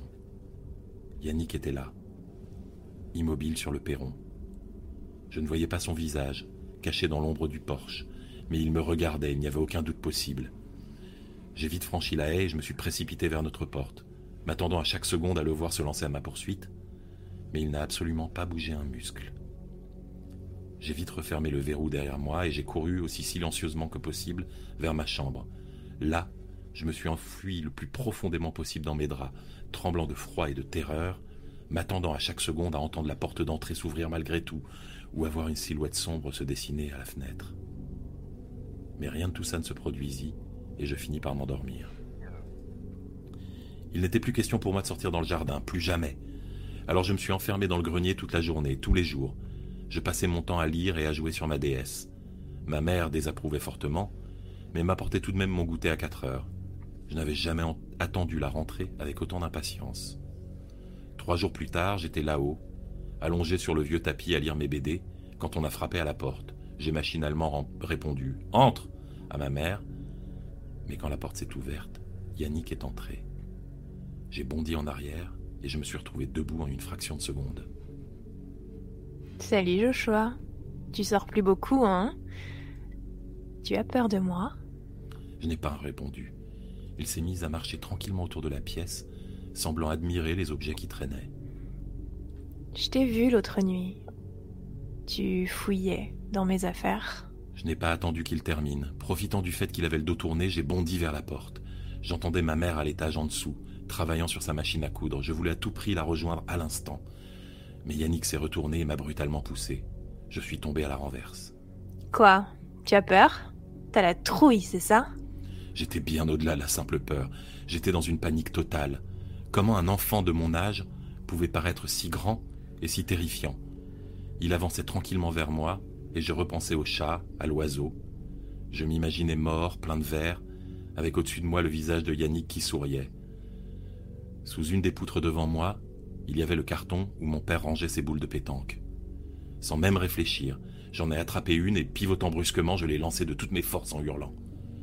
Il y a eu un bruit sec, comme une branche qui se casse, puis le choc de la boule de pétanque, qui laissa une petite dépression circulaire dans le parquet. Yannick s'était immobilisé, puis il est tombé lourdement, le visage contre le tapis. Le silence est revenu. Une large tache. La machine à coudre s'est interrompue un moment. Joshua, qu'est-ce que tu fabriques là-haut? J'ai crié, drôle... crié avec une drôle de voix. Rien, maman, je joue. Une large tache sombre s'étalait sur le tapis. Un cercle noir parfait grandissait autour de la tête de Yannick, qui ne bougeait plus du tout. Le visage inondé de larmes, la bouche ouverte sans qu'aucun son n'en sorte. Je contemplais ce spectacle. Comme dans un rêve, j'ai ramassé la boule de pétanque. Je l'ai essuyée sur le dos de mon ami et je l'ai remise dans la boîte. Puis toujours comme un automate, j'ai rabattu le tapis sur son corps qui paraissait soudain si petit et si fragile. Je l'ai roulé comme un cigare avant de le repousser contre le mur. Sur le plancher, on voyait la tache circulaire un peu étalée par le frottement du tapis. Je suis redescendu et le reste de la journée a passé comme dans un rêve. À chaque seconde, je m'attendais à ce qu'on sonne à la porte, que la police vienne m'emmener. Mais rien ne se passa. Rien ne se passa non plus le jour suivant. Le troisième jour, quelqu'un sonna à la porte. J'entendis ma mère discuter avec une voisine pendant quelques minutes, puis elle m'appela. Joshua En tremblant, je suis descendu. Ma mère m'a tendu un ballon de foot que Yannick avait perdu. C'est à toi, non? La voisine l'a retrouvé dans ses fleurs. Fais plus attention à tes affaires. Deux semaines plus tard, c'était la rentrée. Je n'avais pas remis les pieds au grenier. Je me forçais à ne pas penser à son corps dans le tapis, probablement grouillant de verre comme celui de l'oiseau. Les mois passèrent. Personne ne vint jamais nous poser la moindre question. Quelques années plus tard, j'avais fini par oublier, aussi incroyable que cela puisse paraître. J'avais complètement bloqué ce souvenir. Je ne mettais jamais un pied au grenier ni au jardin, mais c'était devenu presque un réflexe, inconscient. Je vivais ma vie de lycéen avec mes problèmes de notes en classe, de filles et de préparation du bac. Un jour que je traversais le salon pour aller à la cuisine, ma mère m'a interpellé depuis son fauteuil. Joshua, regarde, il y a ton copain Yannick à la télé. Elle aurait pu tout aussi bien tirer un coup de feu dans la pièce. Je me suis figé, les yeux écarquillés de terreur, et j'ai tourné la tête. À l'écran, il y avait une vieille pub des années 90. On y voyait Yannick plaisanter avec un grand frère et manger une barre de chocolat. Ma mère me pointait l'écran avec un grand sourire. Enfin, tu te souviens pas? Tu passais ton temps à nous parler de ton copain Yannick, qui aurait habité dans la maison d'à côté. Ça te dit rien? Une année, tu voulais pas partir en vacances pour rester avec lui? Je ne comprenais plus rien. J'ai bafouillé. Yannick? Oui, oui, mon ami Yannick. Je me souviens. Ma mère a poursuivi. Tu passais des heures tout seul dans le jardin à dire que tu jouais avec Yannick. Chaque fois que tu voyais cette pub, tu nous disais C'est Yannick, et tu partais jouer avec lui. Et puis un jour, pouf, t'as soudain arrêté de parler de lui. J'étais complètement sonné. J'ai tenté de me souvenir de cet été-là. Avais-je tout imaginé? L'oiseau, le chat, Yannick? En y repensant, je ne me souvenais pas de sa famille. À quoi ressemblait son père? Sa mère? Avais-je seulement mis un pied dans la maison d'à côté? Je suis monté précipitamment au grenier. J'ai ouvert la porte tout était exactement dans le même état que quelques années auparavant. Mon père avait posé quelques cartons de livres à côté de l'entrée, mais à part ça, rien n'avait bougé. Mon regard s'est immédiatement posé sur le centre de la pièce. Bien visible, au milieu du plancher, un grand cercle sombre un peu frotté. À côté, la légère dépression créée par la boule de pétanque. Et plus loin, contre le mur, le tapis toujours roulé. J'ai voulu m'approcher, j'ai voulu le dérouler ou au moins appuyer dessus pour m'assurer qu'il était bien vide. Mais mes jambes ont refusé de bouger. Je suis resté un long moment dans l'encadrement, puis j'ai reculé et la main tremblante, j'ai refermé la porte. Aujourd'hui, j'ai 35 ans. Mon père vit désormais seul dans cette maison, rue de l'Abreuvoir. Il n'a jamais évoqué quoi que ce soit concernant le tapis ou le grenier et je n'ai jamais posé la moindre question.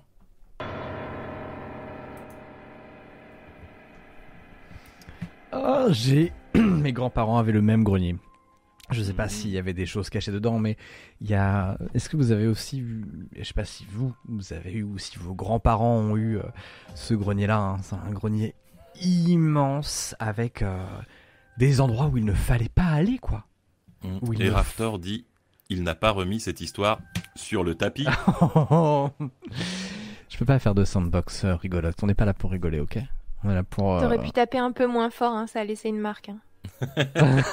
pardon, pardon Yannick. C'est horrible. Ah salut Cranibalette, soyons clairs, qui aurait super peur que Sherry Cream lui parle comme ça? Bah moi, en fait. C'était un peu terrifiant, non? Enfin, est-ce que tu as sous... est-ce que tu sous-entends que que c'était pas assez terrifiant? Je pense Qu'est-ce qu'il y a, Clara? Que je fais pas peur, c'est ça? Ah si, c'est qui a peur que Sherry Cream lui parle comme ça? Oui. ah, C'était pour ça que qu'on levait la main. Et, et non, c'était. Mais oui, ce, voilà, c'est ces images de grenier. Enfin, je sais pas si dans vos familles ou chez des amis vous avez déjà eu ce grenier vraiment. Oh, c'est, je sais pas. Euh, c'était ah, carrément. je l'ai pas vu venir en plus. Elle m'a cueilli cette histoire. Elle m'a cueilli. Ouais. Mais moi, en fait, j'ai vraiment projeté sur le grenier de mes grands-parents, quoi. Et du coup, je visualisais tout. Et donc, forcément, la fin, avec le tapis qui reste à la fin, c'est. Oui, évidemment. non, mais Thomas, c'est une histoire sur le grenier de tes grands-parents, en fait. Euh, je sais. Arrête de faire croire aux gens que t'es pas au courant. On fait toute la maison. On avait fait la cave de son grand-père. c'est vrai. C'est vrai. Alors, pareil, attendez le debunk. On va attendre. Il a beugné le parquet. Il était impeccable. J'espère que c'est. Euh, J'espère que c'est que c'est absolument vrai. Bien. Euh... Boulet, quelle est l'histoire suivante? Ah, Je sais plus après toutes ces émotions. Attends, je regarde. D'ailleurs, euh, hmm. beaucoup de messages de soutien pour la lecture avec les lentilles. Ouais, hein, je suis obligé un peu de me coller à mon écran, mais ça va en fait. C'est plus ah, ma myopie que les lentilles qui me gênent. Hein. Ouais. Ça réduit ton champ de vision? Pas du tout. Non, mais c'est juste que je suis myope ah. et donc il faudrait que je porte des lunettes par-dessus les lentilles. Si vous écoutez en podcast, nous sommes tous déguisés sauf moi. Et, et, pour le coup, Boulet a mis des lentilles. Et là, Sailor a un petit sourire parce qu'il est pas du tout déguisé, il est là, ok. je, suis, je suis déguisé en Sailor. Non, il est déguisé en. Non, mais en fait, il y a que Thierry Crime qui est déguisé. Hein. Mais pas du tout, mais moi j'ai j'ai passé. J'ai passé. il a mis des lentilles aussi. J'ai passé une demi-heure à faire un système pour que vous décidiez de mon déguisement en temps réel parmi 20 déguisements qui sont peut-être numériques, il est vrai. Mais voilà, alors que moi, j'ai oh. très mhm. physiquement ah. pourri ma salle de bain. Qu'on se le dise, il y a du sang oh, partout. Clara est dark Écoute, à une époque, tu as pourri mon appart et j'ai toujours, tu sais que j'ai toujours pas, j'ai pas enlevé les bouts de bois encore. Hein. ils sont toujours là. J'en étais tellement Clara Farmer. Je vais les garder. Ils sont, c'est devenu affectif maintenant. C'est vraiment devenu. côté Predator, euh, ton masque. Dis-moi que t'as acheté les, les, pavés quand même. Non, ils sont encore. Il y a un petit muret. Je vais mettre en story. euh, bien. Prochaine histoire. Ben, vous avez remarqué que quand vous vous levez la nuit pour prendre un verre d'eau, oui. à quel point la chambre que vous connaissez par cœur vous est étrangère? Vous avez senti comme ces quelques mètres carrés plongés dans le noir s'avèrent soudain pleins de pièges et de dangers? Vous avez déjà eu cette impression que le monde changeait quand on ne le voyait plus Cette histoire s'intitule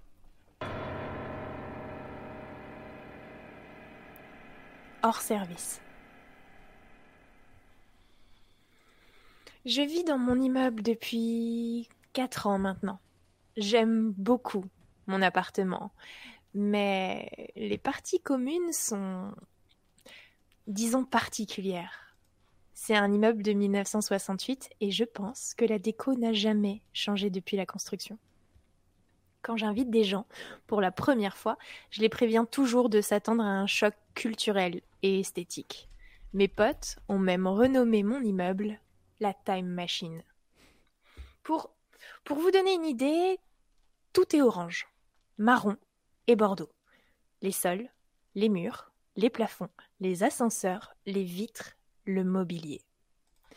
Et tout est recouvert de moquettes. Les sols, les murs, les plafonds, les ascenseurs. Ok, pas les vitres et le mobilier, mais si ça avait été techniquement possible, il y en aurait sûrement.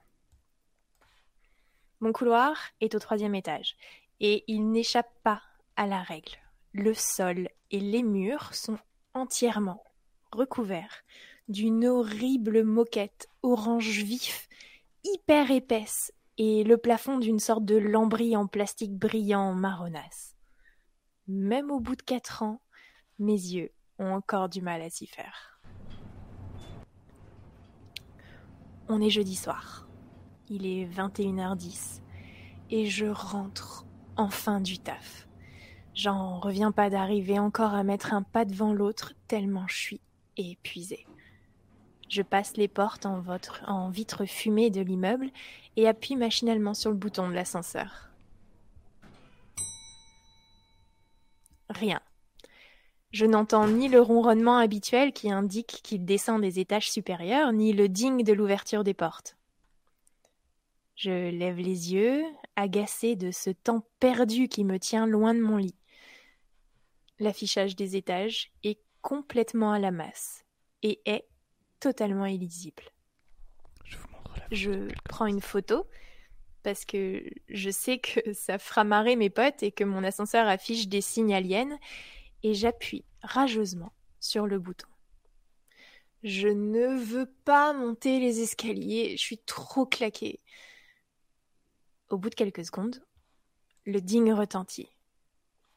Les portes s'ouvrent. Et enfin la perspective de n'être plus qu'à quelques minutes de me blottir sous la couette me fait pousser un soupir de soulagement. Mais aussitôt les portes refermées derrière moi tout s'éteint.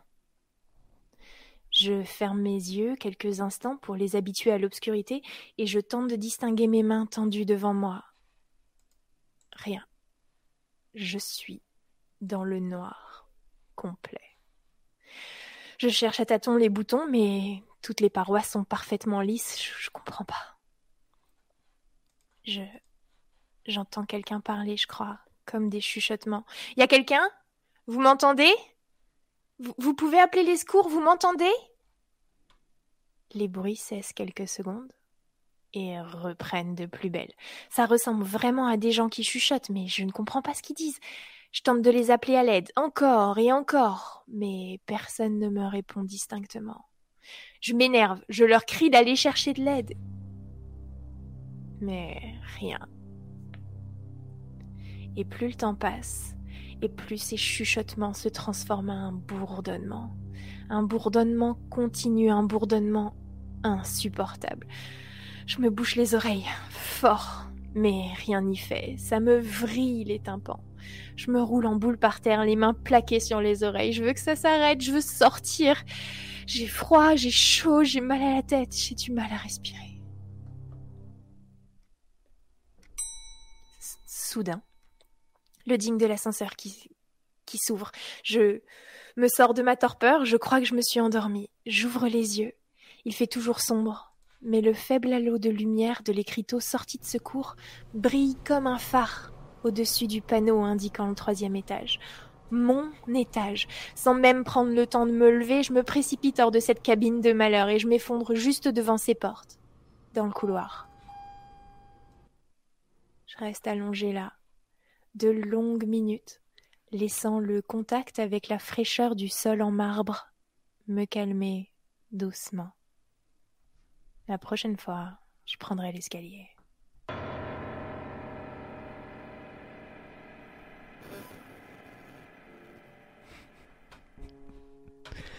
En plus, apparemment, c'est bon pour le cardio. Mais euh, source euh, moins quoi. Euh, merci beaucoup, chéri Crime, pour cette histoire. Alors, euh, je- vous ne l'avez pas vu, évidemment, parce que j'étais en train de faire 40 choses à la fois. Regardez cet affichage. Imaginez. Vous avez un ascenseur et vous avez ça d'affiché. On en reparlera au debunk, évidemment. On en reparlera au du Klingon. évidemment. C'est clair, gros. Euh, bien. La moquette, pardon. Euh, quoi, la moquette? Quelle moquette? Quelle moquette? Quelle moquette? Est-ce que c'est la même moquette que dans les palais de justice celle Eh ben, les vous attendrez le debunk. vous attendrez le debunk. Tout est lié. Bien. Voilà. Euh, quelle est l'histoire T'es suivante muette là, hein, Clara. Ah, Encore. Dire... J'avais fait une super blague sur c'est un métaverse. Ah, Ah. Le Moquette Extended Universe. J'en là, je prends Euh. une pensée émue pour hein, tous les joueurs et joueuses de Persona 5 qui n'en peuvent plus depuis euh, que Zuckerberg a parlé du métaverse. C'est un enfer. Ah. Euh, mais bref, euh, seul en marre. ça m'a terrifié prends- cette histoire de, de métaverse, pardon, je fais une... une- Oh, enfin, un- je t'en prie, digresse, digresse. C'est parce que l'image déjà, elle est flippante parce que tu vois Zuckerberg qui est dans un, un appart du genre dont tu rêverais pas dans tes rêves les plus fous parce que c'est du genre un 500 mètres carrés avec vue sur la mer et il est comme ça avec sa tête de sim là. Et puis à un moment tout devient bleu et noir et il y a des rayons partout et là tu le vois qui fait. Oui, Et genre il est heureux que dans la matrice, tu sais. Et tu te dis oh, en fait c'est un PNJ ce gars. Et puis après, il est dans un, son univers 3D. tu sais, C'est vraiment l'espèce de cauchemar 3D des années 90. tu sais, C'est en- entre Second Life et le Big Deal. Et t'es là, mais pourquoi j'aurais envie d'aller là-dedans? Second Life et le Big Deal. si, c'est vraiment ça. collèges. On dirait, c'est un mauvais, on dirait un mauvais jeu online quoi. C'est un crossover. C'est un crossover audacieux. Ce qui est fou, c'est qu'on nous a vendu des, des, des concepts un peu horrifiques, tu vois, même, euh, même euh, Ready Player One fait pas rêver dans son jeu en ligne. Enfin, il y a plein de choses où tu vois les limites de l'exercice et tu dis que ça va être hyper poussé, que euh, on va, on, on va y avoir des, des, vraiment, ça va relever des questions métaphysiques, ça va être, ça va, ça va vraiment pousser la notion même de l'existence et de la socialisation entre les gens à un autre niveau. Et là, tout ce qu'on nous vend, c'est, bah, vous allez pouvoir faire vos courses dans 3D maintenant. Donc bon, Ouais. c'est un petit peu limité, quoi. Et euh, mais bon, écoutez, écoutez, j'ai ri, j'ai ri quand ils ont annoncé les bitcoins. Donc maintenant, avant de rire, je rirai bien euh, qui rira plus tard. voyez ce que je veux dire? Au moins, l'avantage du Bitcoin, c'est que si vous mourrez dans le Bitcoin, vous ne mourrez pas dans la vie réelle. Et ça, c'est un avantage. Ah. Donc ça veut dire que tous les mecs du Bitcoin, on va devoir se les fader pendant encore longtemps Oui, c'est un risque. C'est un risque. Euh, bien, l'histoire suivante. Enchaînons. Nous emmènerons, cher Boulet. Eh ben, dans la Manche. La Manche, la région. Hein. Les vieilles maisons, ça travaille, ça grince, ça craque, ça claque, ça glougloute, ça fait des bruits. Il n'y a rien d'inquiétant à ça, c'est juste comme ça, c'est les vieilles maisons, il faut pas avoir peur. Le seul problème, c'est si quelque chose qui n'est pas une vieille maison, quelque chose d'inquiétant, qui grince, qui craque, qui claque, qui glougloute, se retrouve dans une vieille maison qui grince, qui claque, qui craque et qui glougloute.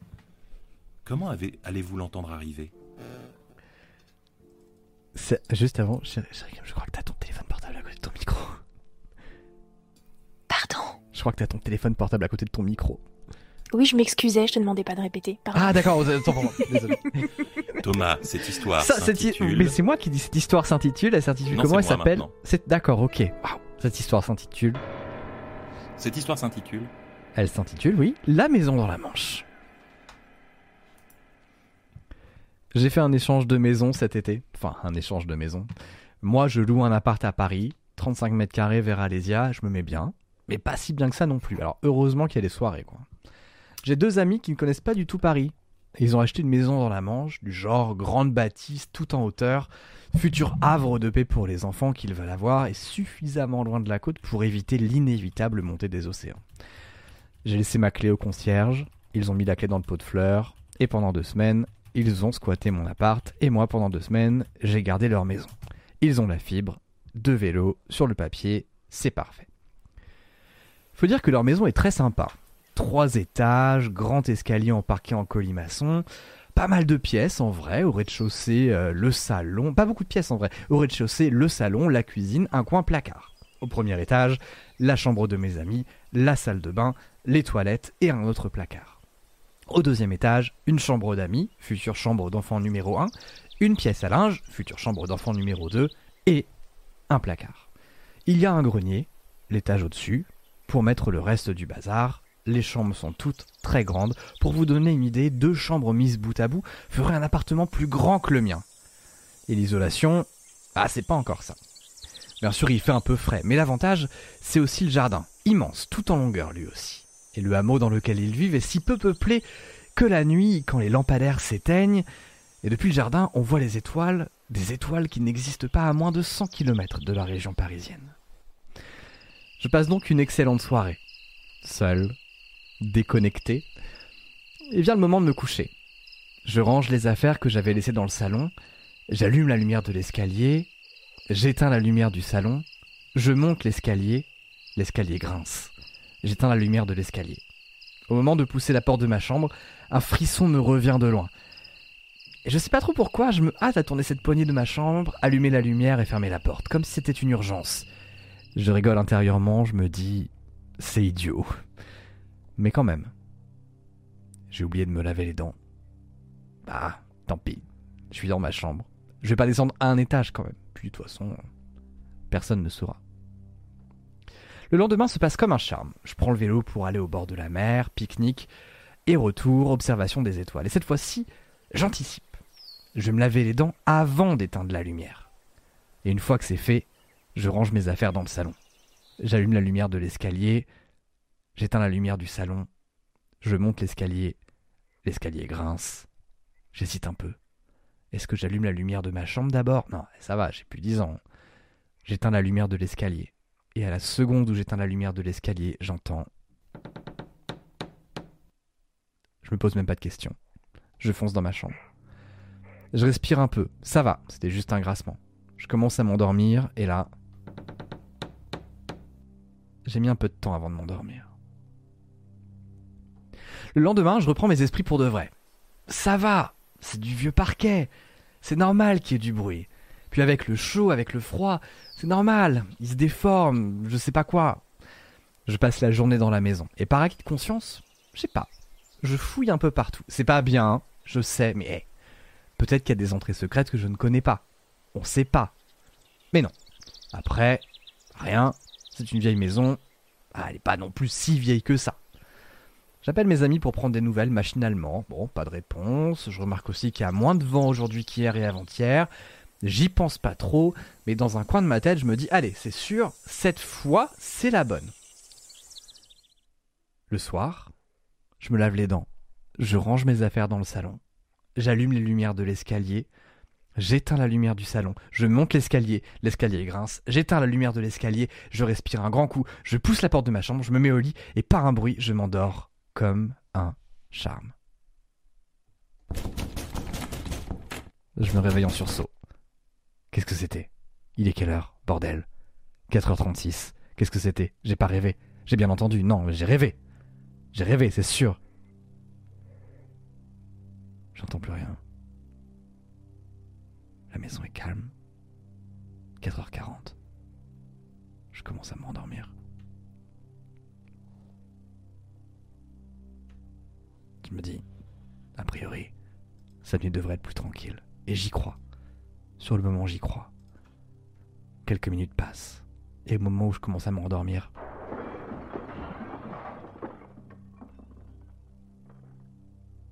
qu'est-ce que c'est que ça? Qu'est-ce que c'est que ça? Je me rallonge. Je ferme les yeux. Et au moment où je commence à fermer les yeux, commence, au moment où mes forces me reviennent, j'entends ça. Oh non. Je vais pas dormir. Je me réveille à 9h, tout seul. Il fait jour. J'ai pas envie de me lever. Vers 11h, mollement, tremblant un peu aussi, j'y arrive. Je fais le tour de la maison, mais j'ai tellement mal dormi. Et pourtant, tout est à sa place. Et la journée est magnifique. À 13h, je reçois enfin un appel de mes amis. Hello, désolé, on a raté ton appel hier soir, on était sortis. Oui, mais euh, tout va bien au moins. Ouais, ouais, trop bien à la maison, le paysage est canon. Et vous, Paris, c'est comment? Au top, on a perdu l'habitude de l'appart, hein, mais c'est hyper agréable de sortir. Ouais, puis en plus là, bon, on sent bien la mi-août, c'est hyper calme, pff, ça fait plaisir. Ah, trop bien, vous régalez. Euh, Juste, est-ce que vous avez eu déjà, c'est une question comme ça, mais est-ce que vous avez déjà eu des bruits dans la maison? Hum, Genre quoi? Ah, genre des bruits de parquet, des choses qui tombent. Généralement la nuit. Ah oui Oui, non mais oui, tout le temps. Enfin, c'est une vieille maison, c'est la maison qui fait ça.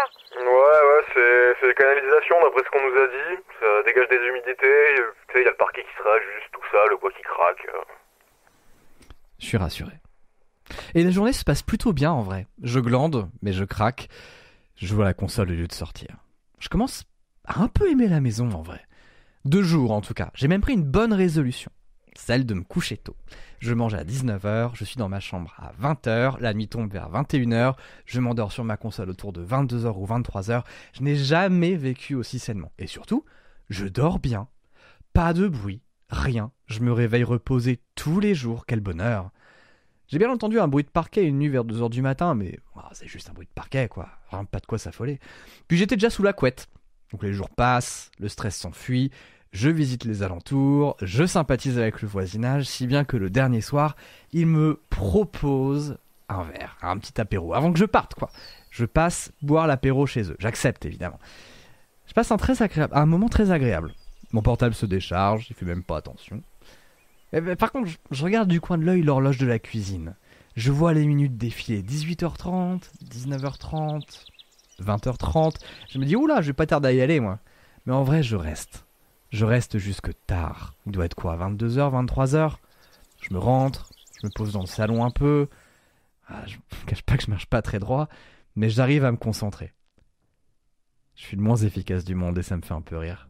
Je monte dans ma chambre, je branche mon portable, je descends dans la cuisine boire un peu d'eau, je remonte me laver les dents, je descends dans le salon, je range mes affaires dans le salon, j'allume la lumière de l'escalier, j'éteins la lumière de l'escalier, du salon, je monte l'escalier, l'escalier grince, j'éteins la lumière de l'escalier, j'arrive devant la porte de ma chambre.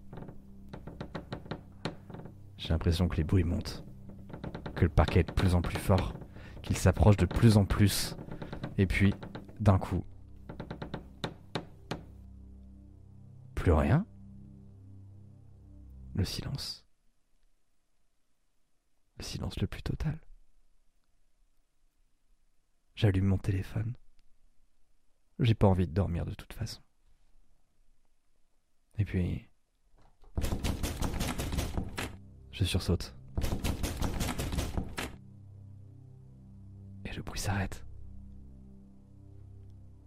C'est un silence qui paraît durer une éternité. Je me lève. Je vais pas sortir de ma chambre, je vais juste regarder. En sortant du lit, par erreur, je, je fais n'importe quoi sur mon téléphone, j'active la messagerie. Bonjour, vous avez un nouveau message. Ok. Je colle mon œil contre la serrure. Oui, bonjour, c'est Monsieur Vernier, votre concierge. Dites, euh, euh, c'est bien aujourd'hui qu'ils doivent arriver, vos amis? Parce que j'ai marqué les dates, mais je comprends pas bien, là. Ça fait deux semaines que j'évoquerai, du coup, s'ils arrivent aujourd'hui, euh, vous leur direz bien de m'appeler. De l'autre côté de la serrure, un œil me regarde aussi.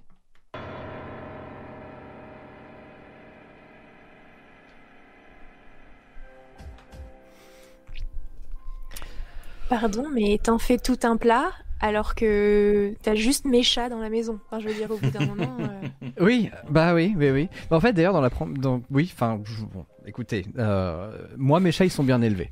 Moi, mes chats, Alors, ils ne font coup, que euh, chier dans les coins et ils le font en silence. Pour le coup, là, c'était la maison de mes grands-parents. hein. C'était exactement ça. L'escalier qui grince, où t'entends des bruits au milieu de la nuit, tu sais pas pourquoi. euh, J'ai vécu dans cette maison, Thomas. Ça va. Il faut pas regarder par les trous de serrure. Ma sœur a eu le coup de la porte qui bouge comme ça. Oh là Mais, là. elle, elle m'a-t-elle affirmé Nice. Oh, c'est horrible. Il y en a eu plein hein, pendant la tempête qu'il y a eu il y a quelques semaines. Euh, grosse tempête en région parisienne. Il y a eu, et un peu ailleurs en France évidemment, vous oubliez pas. Euh, il y a eu vraiment des gens dont la fenêtre tremblait, dont les portes tremblaient. J'ai une amie qui avait sa porte dans le hall de l'escalier qui se secouait parce qu'il y avait un appel d'air énorme. Et tu sais que c'est une tempête, bof. Bof. Ouais. Essaye de vivre face à l'océan dans le sud-ouest. Ah bah oui. Et que t'es au rez-de-chaussée et que tes portes de hall, parce que t'es vraiment face à l'océan, tes portes du hall de l'immeuble s'ouvrent. Et Yes les, les trucs. Et toi, t'as ta porte juste en face et du coup, t'as tes rideaux qui se lèvent et tout. Bonne ambiance. Yeah. Quand je suis arrivée au début, je me suis dit, qu'est-ce que je fais là? Après, ça passe. Tu t'habitues.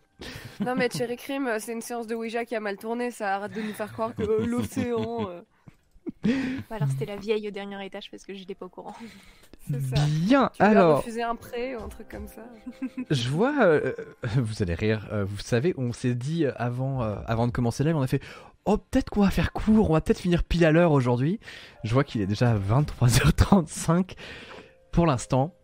euh, je crois que c'est cramé pour finir pile à l'heure. Mais bon, écoutez, Ouais. vous savez ce que c'est. disons que. C'est c'est c'est les vagues. va faire un debunk un peu plus court. Voilà, exactement. Euh, Enfin, moi, j'ai rien de prévu. hein. c'est un. euh, Il y a le changement d'heure ce soir, donc en Oui. plus, ça, seul. une heure de plus, donc, techniquement. Ah bah on fait une heure de plus Oui, voilà. La légende des On nouilles attend qui tous le changement d'heure ensemble Juste dans le chat, légende des nouilles qui finissent à la avant qu'on-. Avant qu'on qu'on passe à la prochaine histoire, est-ce que vous aussi, vous avez des, des bruits bizarres dans vos maisons? Juste euh, petit sondage euh, à la volée comme ça, juste pour, euh, pour savoir. Euh, avant, on va peut-être faire un petit point logistique. Euh, qui prend quelle couleur? Moi, je suis. Alors, je l'ai normalement dit. Alors, Chéri Crime est le noir, Moi je suis bleu. Ah, ok. Clara est bleue. Toi, je crois que tu es Force bleue. vert, euh, Ouais si je me souviens bien. Fantastique. Attends, je, je vérifie. Ouais, ouais, parce que moi, je suis rouge, du coup. Ah oui, toi, t'es rouge, vert. donc voilà, Ouais. t'es vert, Thomas. Donc, une histoire tirée de Power Rangers pour la suite. C'est une histoire de Power Rangers, tout à fait. Euh, pour- Captain Planet pour ceux qui ont la ref. Je, Ah dé- ouais. je débriefe juste. J'ai Euh, le générique en tête, merci. Space Orion, ma maison est un bruit bizarre. Toute ma charpente, les soirs de Mistral quand j'habitais Marseille. C'est la maison d'avant-garde, le bois craque. J'entends parfois mon voisin qui pète sa compte. Oui, tout à fait.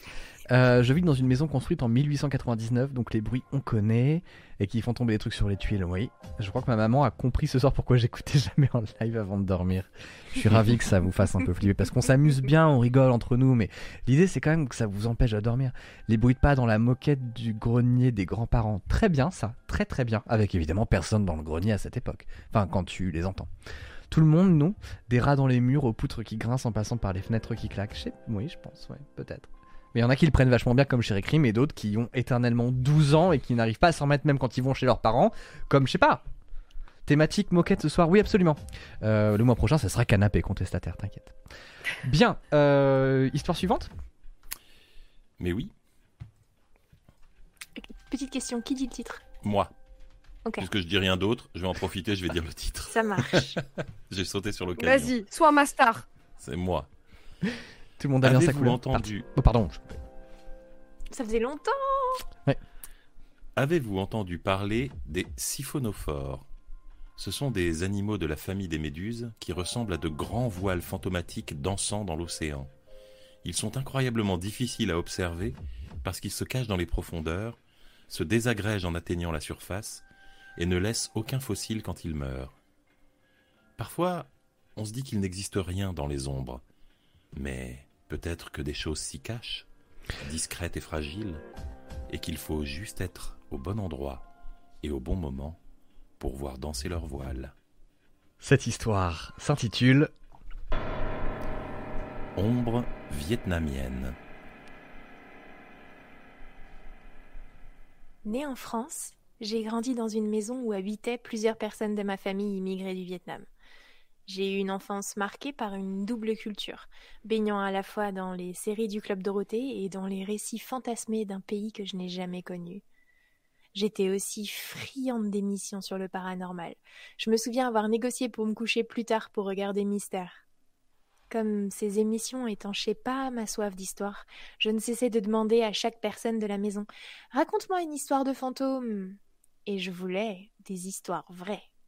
Ma grand-mère, très superstitieuse et prompte à croire aux explications surnaturelles, était une interlocutrice privilégiée quand cette envie me prenait. Mais tout le monde y a eu le droit. Oncle, tante, seuls mes parents disaient de ne pas en connaître. C'était pour moi des histoires de famille, les, fantômes, les fantômes vietnamiens. C'était aussi vrai que comment le grand-oncle soutirait de l'argent à mon grand-père. Ce texte est une compilation de ces histoires surnaturelles.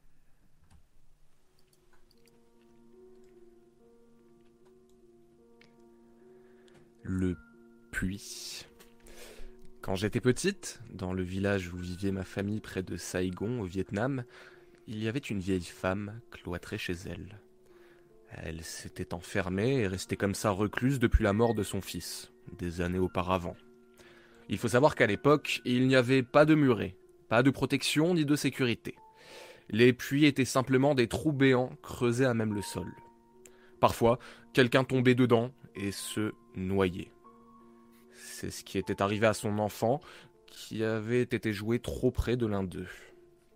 Suite à ce drame, une chose curieuse se produisit. Il n'était pas rare qu'un villageois perde un objet dans le puits en allant chercher de l'eau. Quand cela arrivait, la vieille femme sortait de chez elle sans qu'on ait besoin d'aller la chercher et, avec une canne à pêche rudimentaire, faisait descendre un hameçon dans le puits. Là, sans aucun effort particulier, elle remontait toujours l'objet du premier coup. On l'avait vu ainsi remonter des montres, des bijoux, même une petite bague. Quand ce miracle se produisait, des témoins rapportaient avoir vu la vieille femme se rendre au puits à contre-coeur, marchant bizarrement, comme si quelqu'un la tirait par la manche. Elle résistait et protestait. Non, je n'ai plus envie de faire ça. Laisse-moi, je ne veux pas les aider. Puis, l'objet retrouvé, elle repartait vite sans croiser le regard de personne, fuyant les remerciements et l'attention des curieux, et retournait se réfugier dans sa petite maison. Je ne veux pas rentrer. Histoire de ma tante. Dans les années 70-80, l'inexistence de l'éclairage public rendait les déplacements nocturnes particulièrement propices aux frayeurs inexplicables. Un soir, une amie de ma tante rentre chez elle un peu tard après un repas convivial entre amis. Quand elle aperçoit une petite fille assise sur une borne au bord du chemin. Il fait très sombre et même la route est difficile à distinguer. Inquiète, l'amie lui demande Mais que fais-tu ici toute seule au milieu de la nuit? Tout va bien? Tu es perdue? L'enfant ne répond pas. La femme reprend. Tu habites dans le quartier? Tu veux que je t'aide à rentrer chez toi? Toujours sans prononcer un mot, l'enfant lève le bras et pointe la façade d'une maison blanche qui se détache un peu dans l'obscurité, non loin de là. Viens, je te raccompagne, d'accord? La petite fille lui prend la main et elles se mettent en marche. Elle marche un moment, puis marche encore. Elle marche et marche et marche encore vers une maison qui semble ne jamais se rapprocher. Après plusieurs minutes, la femme sent les poils de ses bras se dresser de plus en plus. Elle marche depuis un bon moment maintenant, et la façade, pourtant si proche, n'a pas bougé. Elle semble toujours se trouver à la même distance. Ne sachant quoi faire, elle continue à marcher un long moment, la main de l'enfant silencieuse toujours serrée au creux de sa main à elle. La panique commence à l'envahir. Elle s'arrête soudain et d'une voix la plus calme possible, tentant de masquer la terreur qui s'est emparée d'elle, elle se tourne vers l'enfant et lui dit Je vois que ta maison n'est plus très loin maintenant. Je dois rentrer chez moi. Je vais te laisser rentrer toute seule. C'est d'accord? Elle fait demi-tour et se dirige vers chez elle. L'enfant court vers la maison et en à quelques pas, elle en franchit le seuil et disparaît. Aucune lumière ne s'allume à l'intérieur. La tunique blanche, venue de différents membres de la famille.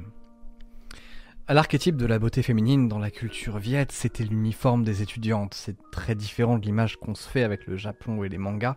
Pas de jupe ni de veste d'uniforme. Les jeunes femmes aux longs cheveux noirs tombant comme un épais voile sur leur tunique entièrement blanche taillée sur mesure dont l'étoffe flotte au vent. Un mélange d'élégance, de grâce et d'innocence. Et aussi une vision parfaitement terrifiante de nuit.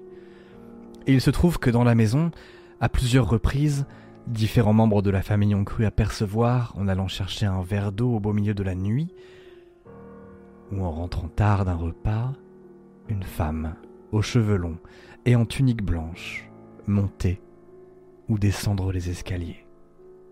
Toujours fugacement, toujours du coin de l'œil, toujours à un moment de fatigue où ils disent qu'ils ont dû rêver.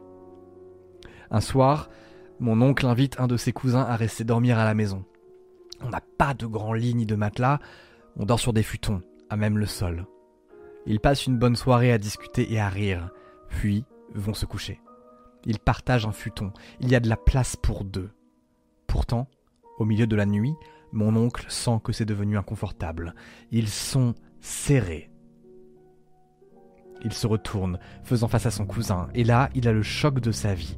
Entre eux, il y a une femme, la femme allongée.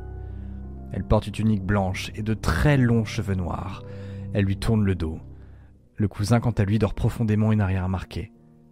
Ne sachant pas quoi faire et terrifié de ce qu'il pourrait voir ou de ce qu'il pourrait se passer s'il venait à déranger l'apparition, mon oncle se retourne à nouveau, et de faire comme s'il n'avait rien vu. Après quelques minutes, ne me demandez pas comment, il parvient à se rendormir. Le lendemain matin, aucun signe de la femme. Le cousin a passé une excellente nuit, mais sera quand même bien épouvanté par l'histoire de mon oncle quand celui-ci lui racontera sa rencontre nocturne. Quelque temps plus tard, ma grand-mère jardinait devant la maison, dans la cour commune aux différents bâtiments disposés en U. Soudain, son râteau frappe quelque chose d'étrangement dur. Elle creuse un peu autour. Il y a un panneau de bois enterré dans le sol. Elle rassemble quelques voisins pour l'aider, et ensemble ils parviennent à sortir l'objet. Il s'agit d'un cercueil. Ils soulèvent le couvercle et découvrent les restes d'une femme aux longs cheveux noirs, habillée d'une tunique blanche. Immédiatement, le vêtement change les cheveux en poussière, défaisant ses longs fils qui semblaient être restés intacts tout ce temps. Ces histoires, je les ai racontées, racontées, re-racontées chez les cousins aux soirées d'horreur de mon adolescence, à mes amis. Je les ai tellement racontées entre mes 6 ans et mes 32 ans que malgré l'importance que je porte à l'exactitude des éléments qui les composent, je ne sais plus à quel point j'ai enjolivé ou déformé. Mais quelque part, j'aime tellement ces histoires que j'ai peur d'en briser la magie en demandant à ma famille si elles sont vraies, maintenant, avec mes yeux d'adulte. Ce n'est que récemment que j'ai rassemblé un peu de courage pour poser quelques questions à ma mère, qui est chercheuse, au CEA, qui a toujours accueilli avec beaucoup de scepticisme les lubies de ma grand-mère. Exemple, euh, la pose de miroir pour contrer les ondes négatives créées par l'orientation des toitures du voisinage, ou encore la divination par les grains de beauté. Non, je n'ai jamais rien remarqué, vraiment. S'il y a des fantômes, j'ai toujours trop bien dormi pour les voir. Ok, donc, soit Banoy a fait des fantaisies, soit j'ai tout réinventé. Oui, mais tu sais, ça m'étonnerait pas qu'elle ait raconté des histoires comme ça. C'est vrai que c'est quand même gros l'affaire du cercueil dans le jardin. Ah Non, mais ça c'est vrai. La maison était construite sur le site d'un ancien cimetière, c'est même pas une blague. Ce cercueil a dû bouger de son emplacement initial suite à de nombreuses saisons de mousson. Lorsque le cimetière a été déplacé, le cercueil a été oublié. Et c'est ainsi que l'anonyme en tunique blanche a rencontré ma famille. Témoignage de ATB.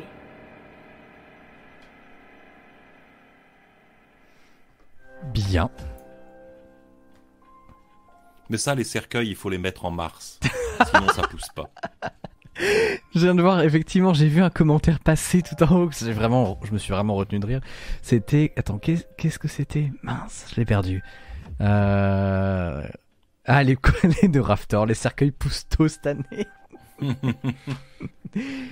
Bien, trop cool. Et eh ben parfait, merci beaucoup Mawadou, Froid Intense, Esto. Euh, mes cauchemars récurrents d'enfance, les cercueils dans les jardins, la nave des bois. Courage. C'est vrai que. C'est quoi le pire? Trouver un, cercueil tout court ou juste euh, la même chose mais sans cercueil? Je sais pas. Ah, tu veux dire un corps directement dans le sol? Oui. Voilà. Ou juste des os, tu vois. Euh, ou des nourris aux séries télé et tout, euh, quand j'étais petit, enfin aux films et trucs, euh, tu sais, du genre Stand By Me et compagnie. Moi, dès que je me promenais dans la campagne, je regardais s'il y avait pas quelqu'un de mort dans les, dans les, dans les bas-côtés. Bien sûr. Je me disais, j'étais persuadé que c'était un truc qui arrivait souvent, tu sais, que tu te promenais à la campagne et que tu trouvais quelqu'un euh, dans les, caché dans les hautes herbes. Tu trouvais un, tu trouvais un squelette ou un truc comme ça. Donc je regardais, j'étais très vigilant en me disant, je serais la star si je trouvais un squelette, quoi. C'est vrai. C'est vrai qu'on a tous un peu. Moi, c'était des fossiles. Hein. Moi, j'étais un peu moins psychopathe que ça, mais. ça n'est euh, jamais, jamais, arrivé non, plus. Hein. J'ai pas trouvé de squelette. Je veux dire, les gens en Côte d'Or ne faisaient aucun effort. oh, les pires. Pour, euh, Même pas un petit meurtre comme ça Non, non, non, non, c'était calme. Il y avait juste le Jojo qui faisait des cambriolages, mais bon, tu frappais à sa porte le lendemain parce que tu savais où il était. Quoi. Enfin bon. Si l'artichaut, comment ça va pour toi jusqu'ici? Eh ben ça va très bien, je suis euh, immergé euh, dans l'ambiance, donc euh, c'est parfait. Bien, en parlant de ça, donc pour la prochaine histoire, je crois qu'on doit faire un petit trigger warning quand même. Oui, tout à fait. attention, il va, ça va parler notamment de maltraitance d'enfants et de violence sur enfants, donc le sujet est assez délicat. Donc voilà, on voulait vous prévenir avant de, se lancer dans cette petite histoire. Voilà, c'est fait. Très bien. S'il y a des gens qui sont sensibles à ces sujets-là. À toi, et Boulet. À moi. À moi. Pendant la peste noire, les masques à long nez des docteurs étaient remplis de fleurs et de parfums parce qu'on croyait que la maladie craignait les bonnes odeurs. La maladie pue, les bonnes odeurs la repoussent, c'est QFD. Plus grave, on pensait que le sang vicié rendait malade. Donc pour guérir, il fallait ôter du sang pour en refaire du meilleur. C'est QFD. Une des caractéristiques de la pensée, c'est l'erreur. L'erreur qui peut vite nous faire glisser par superstition, parfois aveugle, ou par conviction mal placée, loin, beaucoup trop loin, sur la voie de la monstruosité. Cette histoire s'intitule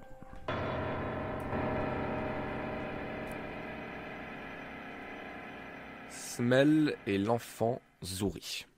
Avant de vous narrer mon histoire, un peu de contexte, puisque je vais donc vous parler d'une affaire marocaine. La croyance en la sorcellerie, bien que taboue, est encore présente au Maroc. Elle est hérétique et donc proscrite dans la foi musulmane, qu'elle soit considérée comme bénéfique ou maléfique. Pour généraliser un petit peu, il y a le saher, c'est-à-dire le sorcier qui confectionne des talismans ou brûle des bouts de papier sur lesquels il va écrire des incantations afin de faire, par exemple, perdre la raison à la victime visée. Si le sort n'aboutit pas, Le sorcier confectionne des potions qui sont souvent toxiques et qui sont glissées dans la nourriture de la victime. En fait, certains sorciers, vous l'aurez compris, ont de grandes connaissances en botanique qui leur permettent bel et bien d'empoisonner des gens sans pour autant lancer des sorts, évidemment. Par opposition à ce sorcier, il y a le mage blanc, si je puis le dire ainsi. On l'appelle le free, c'est en gros un guérisseur. C'est un érudit qui connaît généralement euh, le Coran par cœur et va dévoyer le texte sacré pour pratiquer une sorcellerie dite bénéfique. En général, il prétend faire le bien, c'est un peu la caricature du guérisseur du village, mais dans notre affaire, vous allez voir qu'il n'est pas tout blanc. Je vais donc vous parler de celui qui se fait appeler Smell. Smell, c'est un free, et pour parfaire sa formation de free, Smell doit se rendre dans des écoles secrètes pour se retirer, se consacrer à une autre vie, où il sera hanté par des esprits d'outre-tombe. Désireux de valider son enseignement mystique, il rejoint donc un bâtiment reculé dans les montagnes, isolé de toute population. Smell, là-bas, il est face à lui-même. L'objectif de sa formation, en tout cas il le pense, c'est d'entrer en contact avec un esprit, qu'il appelle Chidim, ça signifie littéralement esclave. S'il parvient à communier avec lui, alors le rituel veut que le Chidim ne le quitte plus jamais, il l'accompagne comme son ombre. Pour trouver son Chidim, Smel suit scrupuleusement le rituel qui se révèle particulièrement difficile. L'apprenti, il passe 101 jours en solitaire, sans se raser, sans se laver. Il ne peut manger que des dattes, du pain d'orge sans levure et du lait. Au lever et au coucher du soleil, il doit brûler un mélange de sel d'armel, d'alun et de peau de serpent. Et tous les jours, Smell, il reproduit ce rituel. Seul, s'enfonçant de plus en plus dans la croyance, il y aurait presque de quoi perdre la raison. Cent et un jours. Personne d'autre à qui parler, on pourrait même oublier comment former des phrases, prononcer des mots, d'ailleurs. Smell mène donc cette vie d'ascète, il est replié sur lui-même, ne se nourrit que pour survivre, tout se passe dans sa tête. Au bout du compte, pour terminer son rite initiatique, il doit se regarder le dernier jour de sa retraite dans une glace, à la lueur d'une bougie. S'il voit se dessiner dans le miroir l'image du Ridim, alors il est consacré Free. Et ce dernier jour, à la lumière de cette bougie, Smell regarde son reflet dans son miroir. Il remarque alors à côté de lui une silhouette vaporeuse de forme humaine. Pour lui, pas de doute, hein, c'est le Ridim, l'esprit en question. Il est officiellement mage. Les semaines passent, euh, Smell étudie les signes qui servent à fabriquer des talismans sur lesquels sont gravées des lettres de l'alphabet Tifanag, c'est l'écriture des berbères d'Afrique du Nord, transformée avec le temps, dans le but de protéger ou guérir des gens qui viennent le consulter et qui se disent victimes de sorcellerie. Parce que au Maroc, à ce moment-là, beaucoup pensent que la folie euh, est tout simplement provoquée par des sortilèges lancés par euh, de maléfiques sorciers. Alors évidemment, d'aucuns diront par chez nous que c'est un charlatan. Mais traversant le Rif, Smel est considéré comme un guérisseur, quelqu'un capable de pratiques magiques, c'est un sorcier. C'est donc dans ce contexte sociétal où la tradition côtoie la modernité que Smel joue de ses propres croyances et spécificités culturelles pour gagner sa vie. Le problème, c'est que Smel n'œuvre pas pour le bien commun. Il fait les choses dans son intérêt, ne se soucie pas de ce qui est bien, mal ou répréhensible, ni des dégâts d'ailleurs psychiques notamment hein, qu'il pourrait euh, provoquer aux victimes. Son manque de moralité l'amène à croiser la route d'un homme. Cet homme, c'est Faïd. Faïd, il a passé sa vie en orphelinat avant d'aller de petit boulot en petit boulot. Ce qui l'amène à Smel, c'est un travail tout particulier. Voyez-vous, il existe au Maroc des enfants qui ont une particularité au niveau des mains et parfois des yeux. Pas qu'au Maroc d'ailleurs. Hein. Euh, précisément, ce sont leurs lignes de main qui sont ininterrompues. Et cette caractéristique veut, dans la croyance, qu'ils seraient capables de trouver des trésors. Ce sont les enfants Zouri. Faïd a repéré l'un de ses enfants. En fait, il en a amené un avec lui. Houssine. Houssine, il est bâillonné, il, a il est ligoté dans le coffre, lui et Smel effectuent une transaction. En échange d'une forte somme d'argent, le mage accepte de pratiquer le rituel de l'enfant Zouri. Des mois plus tard, un enfant disparu depuis longtemps est retrouvé au fond d'un puits. Il a les mains, la gorge et les veines tranchées, je vous épargne les détails. Très vite, l'enquête remonte à Smel, qui raconte tout aux policiers. L'enfant Zouri est un outil. Il n'est vu que comme un objet péremptoire, dont l'unique fonction est d'être mutilé. Car, voyez-vous, c'est son sang qui, en s'écoulant, pardon, mènerait à un trésor. Bien sûr, au bout du compte, il n'y a aucun trésor, juste une innocente victime et de cupides bourreaux. Le témoignage de Smel a permis d'arrêter Faïd et d'honorer la mémoire d'Oussine. Oussine a un enfant mort pour rien, un parmi tous ceux assassinés encore aujourd'hui et qui ne seront peut-être jamais retrouvés. Mohamed, ex-chasseur de trésors, nous dit Ces fris pensent sérieusement qu'ils peuvent ramener un zouri, réciter le Coran et psalmodier des chants, et que cela permettrait à l'enfant de leur indiquer les cachettes. En fait, ces enfants sont utilisés comme une sorte de détecteur, ou comme des voyants. Mossine, lui, il explicite hein, qu'il est inconcevable de mutiler le cadavre d'un enfant au nom des mythes. Cette question constitue réellement une menace pour nos enfants et les générations futures.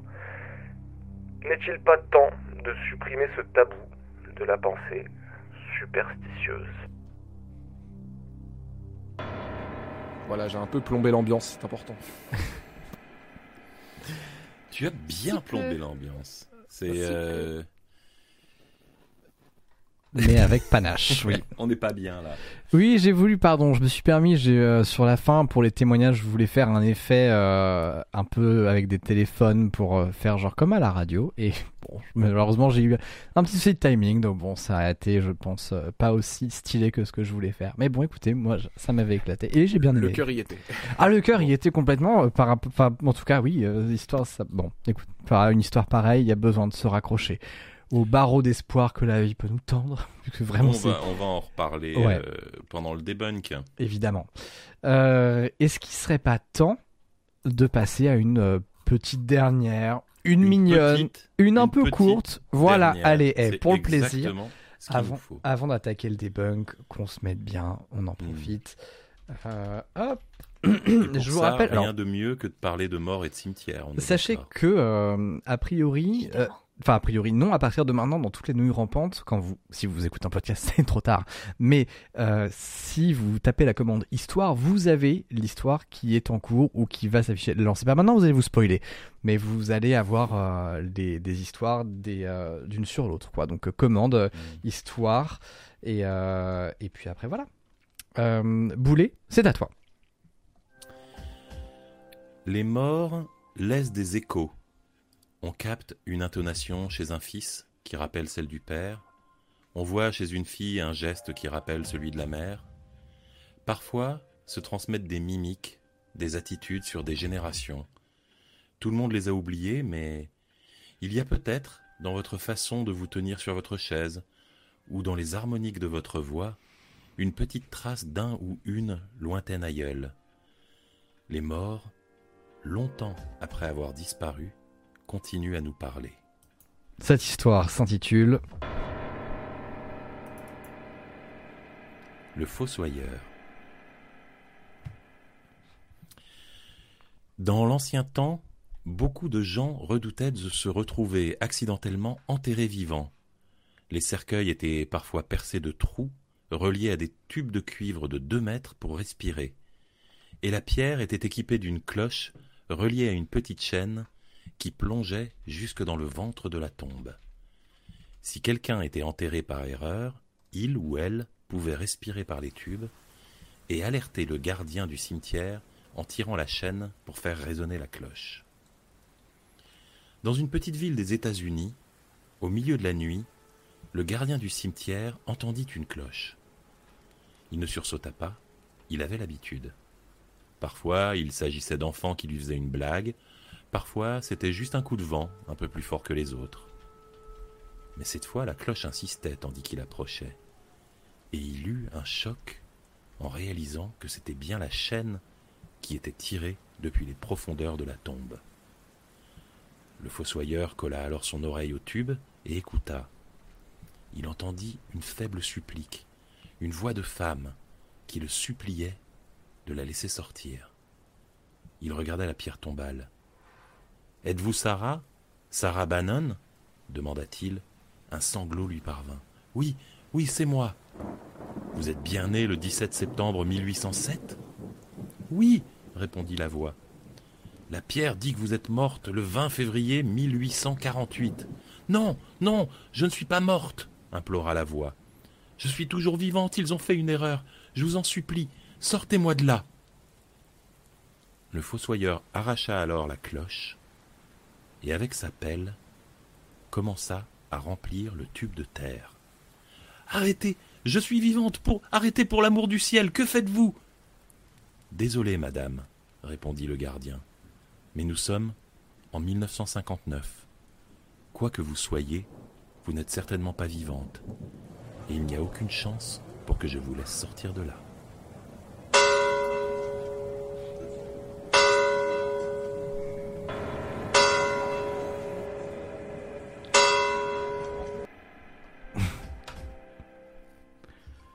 Bon, Ça c'était. trop pas, dit Marie Orti. Peut-être qu'elle était juste Ouais. désorientée, hein, la pauvre. Mais oui. Non, mais je comprends en plus, enfin, vraiment le nombre de, le, nombre de fois où t'as l'impression d'être un peu. Enfin, tu sors d'une un peu longue sieste, tu dis, oh là là, c'est- quelle horreur. Finalement, d'un coup, tu te, retrouves, quoi. tu te retrouves d'un coup en 2020, c'est un enfer. Ça nous arrive J'ai tout le temps. Découvert. façon, Alors, ça se fait pas de demander l'âge d'une femme, on vous l'a jamais dit Exactement. Là, je, je vais juste. ça- on, on peut commencer le debunk à l'envers juste avec celle-là une seconde. euh, Très bien. Celle-là m'a fait. Celle-là, euh, je l'ai découverte parce que quelqu'un l'a commenté et c'est par le commentaire que je l'ai découverte. C'est quelqu'un qui a commandé, qui a commenté en disant c'est vraiment le seul récit d'horreur où quelqu'un euh, réagit de manière rationnelle. tu sais, en fait, big up pour le gardien de cimetière, qui est la seule personne intelligente dans une histoire d'horreur. Tu sais, Mais moi, ce que Ouais. je trouve, moi, ce que je trouve fou, c'est C'est que. pas- cette nous, ça connasse n'est pas vivante. Je m'en fous, je l'enterre un peu plus. Mais, C'est le chill total. Mais ce qui est terrible, c'est que non, je pense pas que je trouve que cette personne n'est pas rationnelle justement parce que tu te retrouves avec peut-être une des premières personnes mortes vivantes qui, pour le coup, a l'air d'être vraiment en, en- en panique. Elle est vraiment, c'est un cadavre. Elle a pas plus de moyens que toi. Je veux dire, nous aujourd'hui, on a, enfin, on a. Ah, J'ai vu des Romero, mec. Oui, mais là, les Romero, ils parlent pas, tu vois, ils peuvent pas négocier. Là, visiblement, la personne, elle est consciente. Tu la tchatches un petit peu en mode attends, attends, attends, attends, on pose les termes du contrat avant de faire quoi que ce soit. Tu poses deux, trois trucs, tu jauges un peu Je sa vais puissance. inviter quelques copains, on va mettre des chaînes. Voilà, on attends aura, deux secondes. On aura des fourches. T'envoies 3 Et 4 des torches. textos et puis tout. Et donc du coup, après, tu, tu vois, tu déterres. Qu'est-ce qui peut se passer? Le pire du pire, il y a Thomas, quelqu'un qui t'attaque. C'est un Thomas, je crois que- Genre, C'est par ça. exemple. De quoi Thomas, je crois que ton algorithme Tinder est vraiment flingué là. C'est pas possible en fait que t'aies des réflexes comme ça. Fais gaffe, hein. Thomas, c'est ça, il y a une voix qui sort de la tombe. Il swipe, hein, il est content. Elle a l'air sympa. Mais c'est quoi le pire qui puisse se passer? Posez-vous cette question. Bah, elle peut Est-ce mange que le t'étais cerveau. bien roulé au 19e siècle? Ça peut être un démon des savoir. Mais on s'en fiche, mais vous êtes d'une superficialité qui m'épuise. Mais pas du tout. Mais pas du tout. Merci Marshall Matters 13 pour le sub. Mais, mais non, mais la pauvre, imaginez que c'est vrai. Imaginez qu'elle est effectivement, qu'elle elle, elle est morte vivante et qu'elle est terra- terrorisée parce qu'elle est enfermée, elle est condamnée à vie, être dans un cercueil. C'est horrible. jamais fait un debunk aussi long, hein. Vraiment. Ok. Sur une Pour histoire. une histoire aussi courte. Sur l'histoire la plus courte. C'est vrai que le ratio est pas terrible. Moi je vote. Dites-nous dans le chat. Moi je pense que vous n'êtes pas, vous n'êtes pas, cool. Témoignage. vous n'êtes pas agréable. Documentaire, faire un vérité. vote dé- euh, enterre ou déterre Ah oui. Je vote Super nom terre. d'émission. Grande déterre. Ouais. Ah. Très bien. Euh, Et donc du coup, Eh ben, continuons. Oui. Continuons. Donc, euh, bah, Sylar, tu voulais parler de ces histoires des enfants souris. Euh, du coup, euh, alors, euh, Faïd et, euh, c'est complètement inventé. Tout le reste, c'est complètement vrai, euh, malheureusement. c'est horrible. Ah ouais, non, le sujet, et c'est toujours d'actualité. Le sujet est tellement lourd que j'en ai jamais parlé sur ma chaîne, mais pour l'anecdote rapide, euh, ayant déjà travaillé en tant que euh, scénariste au Maroc et étant mo- moitié marocain, euh, j'ai pu mettre la main sur pas mal d'archives assez sordides et ouais, ouais, non, c'est un vrai problème assez tabou là-bas. C'est pas très très répandu, mais tout est vrai, même les rituels avec le, le mage qui part en ermite là pendant 100 jours. C'est vrai, c'est vraiment comme ça qu'ils font. Alors après, a priori, ça marche pas, hein, jusqu'à preuve du C'est contraire. comme ça qu'on mais devient un mage C'est comme ça que tu. Voilà, pas besoin d'aller à Poudlard, hein, euh, t'as as, d'autres manières, mais. Il suffit d'être isolé pendant 100 jours, mais je suis C'est mage niveau horrible. 10 000. Ah, je pense qu'avec euh, avec ce qu'on a vécu l'an dernier, on l'est tous un peu, donc c'est cool. Mhm. Euh, très bien, bah, merci beaucoup pour cette histoire du coup, hein. Euh, Est-ce qu'on passe à la suivante? Les All-Stars de ombre vietnamienne. Ouais. Alors, je sais pas quel est votre avis. Oh, ça, Mais, ça sent le euh, témoignage euh, véridique, ça. C'est un témoignage. C'est un Ouais. témoignage. C'est Témoignage, un ouais. témoignage d'une auditrice. Euh, C'est une, une auditrice qui m'a raconté comme ça toutes ces histoires de famille. Donc on l'embrasse. Euh, je sais plus si c'était ABT ou ATB. Euh, mais euh, mais en plus j'ai eu un peu de chagrin de, de réécrire parce que j'ai raccourci un peu euh, pour euh, que tout rentre. Mais donc j'ai dû réécrire un peu. Mais elle avait en plus une très belle écriture. Elle m'a- envoyé euh, enfin une très belle plume. Elle m'a elle m'a, elle m'a écrit un beau texte, donc euh, j'étais très content. J'avais, j'avais pas grand chose à faire.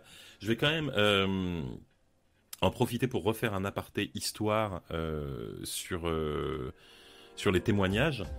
Je voudrais, je voudrais rappeler un petit peu les règles du jeu sur les témoignages. Encore une fois, c'est-à-dire que on est très content d'avoir vos témoignages si vous avez vécu ou si vous pensez avoir vécu une expérience paranormale. Mais vraiment, euh, on ne cherche pas de fiction. C'est, euh, on cherche, on, vous croira, euh, on vous croira sur parole si vous pensez avoir vécu un truc paranormal. Mais le but n'est pas d'avoir des histoires qui viennent des auditeurs. Le but est d'avoir des témoignages. Parce que en fait, là, ce que je reçois, c'est c'est souvent à 50% des fictions, des gens qui me disent j'ai écrit ça, vous en faites ce que vous voulez. Mais non, si vous avez des bonnes histoires, des bonnes histoires créées par vous qui font peur, écrivez des livres, faites votre propre podcast. Mais euh, nous, là, la rubrique en question, c'est juste du témoignage. Donc moi, je vous encourage à nous les envoyer, bien sûr. Moi, je, je trouve ça toujours super. Mais en restant le plus factuel et le plus neutre possible, parce que de toute façon, on va les réécrire Pour les mettre dans pour, notre euh, pour les, bouche. faire, euh, les faire coller au format. Donc si vous voulez partager une histoire, on s'en fout que vous écriviez mal, on s'en fout que vous ayez des problèmes d'orthographe. On veut juste que ça soit un truc qui vous soit vraiment arrivé. C'est ça Oui. la thématique. Exactement. C'est tout à fait l'idée. Donc voilà, voilà. On peut toujours proposer Froid Intense, évidemment. Oui. L'adresse c'est bouletcorp, euh, comme mon nom, euh, at euh, hotmail.com. Et vous, euh, vous n'hésitez pas à envoyer vos histoires vraies ou en tout cas ressenties vraies. Tout à fait. Donc voilà, voilà, voilà pour le pour, pour le, le- le petit détail. Pourquoi mon quelqu'un a dupliqué des des dossiers Il y a des il y a- des histoires qui sont maintenant en trois exemplaires dans Oui, le drive. j'ai vu, oui, oh, écoute, foutu pour foutu. hein. Ah, c'est moi après. Alors, euh, c'est donc une histoire à la maison dans la Manche, une histoire fausse, mais comme vous le savez, euh, les Parisiens aiment bien échanger leur maison et euh, on a tous des maisons qui craquent. Donc, est-ce que c'est vraiment une fiction? Voilà, la question reste entière. La réponse est donc oui. Non, mais-. Non mais Oui, pour le mais redire oui. encore une fois, moi j'ai eu, euh, j'ai vraiment euh, grandi dans une maison comme ça. C'était la maison de mes grands-parents. C'était une, une vieille bâtisse bourgeoise euh, qu'ils appelaient pompeusement un château, mais qui était une vieille maison bourgeoise et qui était euh, qui était une grande euh, baraque familiale, euh, un peu un peu décatie, euh, mais pleine de d'escaliers qui grincent et de, de portes qui claquent et de et de fenêtres qui battent. Et on a eu vraiment quasiment la même histoire. Un jour, ma sœur était avec des copines dans une chambre et mon frère était euh, à l'autre bout du couloir. Et pendant la nuit, elles ont entendu comme ça grincer le parquet. Et elles, ont, elles se sont dit, ah, c'est, c'est la maison, euh, c'est la maison qui grince, tu vois, c'est rien, c'est juste l'humidité. Et elles ont entendu comme ça les pas s'approcher de leur porte. Et tout à coup, elles ont entendu la, poignée commence, commencer à bouger et la porte, la poignée s'est secouée et la porte a commencé à bouger. Elles sont parties à trois dans un hurlement strident. Là, elles ont entendu mon frère qui arrivait au bout du couloir en courant parce qu'il les, il les avait entendus hurler. Il, il est arrivé, il a ouvert la porte, il a fait qu'est-ce qui se passe? Et en fait, elles ont dit bah, quelqu'un a essayé d'ouvrir la porte. Mhm. Et en fait, mon frère arrivait par la seule sortie. Donc, euh, ils ont continué au bout du couloir en essayant pour voir s'ils trouvaient quelque chose, mais il n'y avait rien ni personne. Bien sûr. et donc, ça arrive dans les vieilles Ah maisons ouais. et on n'a jamais eu Ah, d'explication. c'est horrible. Mon C'est, explication euh, à moi, c'était il y avait trois meufs qui papotaient dans une chambre, et il y avait un, garçon qui devait avoir euh, 17 ans au bout du couloir. Peut-être qu'il s'est dit tiens, je vais aller écouter ce qu'elle raconte ou regarder par le trou de la serrure ou un truc comme ça. Mais euh, on n'a jamais eu le fin mot de l'histoire. Si je peux me permettre une, euh, juste un, un, aparté très rapide là-dessus, parce que j'ai reçu des centaines moi, de, de, témoignages à un moment donné que j'avais collecté des gens. Et justement, par rapport à ces bruits de pas qui s'arrêtent des fois sur le seuil euh, de la porte, ça fait partie des choses qui revenaient le plus avec le fait d'entendre, d'avoir l'impression que quelqu'un les appelle par leur prénom et le fait d'entendre effectivement des bruits comme des coups euh, dans la maison. C'est les trois mhm. occurrences qui reviennent systématiquement. Alors après, il y a diverses sources d'explications, bien entendu, mais c'est vraiment ce qui revient euh, beaucoup. donc je pense que dans... il y a des il y a des mythologies paranormales comme ça que tu retrouves dans le monde euh, entier. C'est assez mm. marrant. Moi, j'avais fait un on avait fait un épisode où on avait parlé des shadow people, mm. c'est-à-dire des ombres noires qu'on voit dans la pénombre quelquefois, des, comme, des, comme des silhouettes euh, humanoïdes qui suivent des gens ou qui apparaissent derrière un carreau de fenêtre quelquefois au deuxième ou troisième étage. Euh, et, c'était assez marrant parce que j'étais tombé là-dessus en me disant tiens qu'est-ce que c'est que ça? Et j'avais trouvé des témoignages du monde entier en fait. Il y a vraiment euh, bon alors après effectivement ça peut être expliqué par plein de choses, par un peu la paranoïa euh, à la tombée de la nuit quand on a un peu peur la nuit où le cerveau se met dans une dans une sorte d'état d'hypervigilance ou alors quand on est à moitié endormi et qu'on a une paralysie du sommeil. Mais c'est assez marrant de voir qu'il y a des comme ça des, des trucs récurrents dans, dans divers pays. Complètement.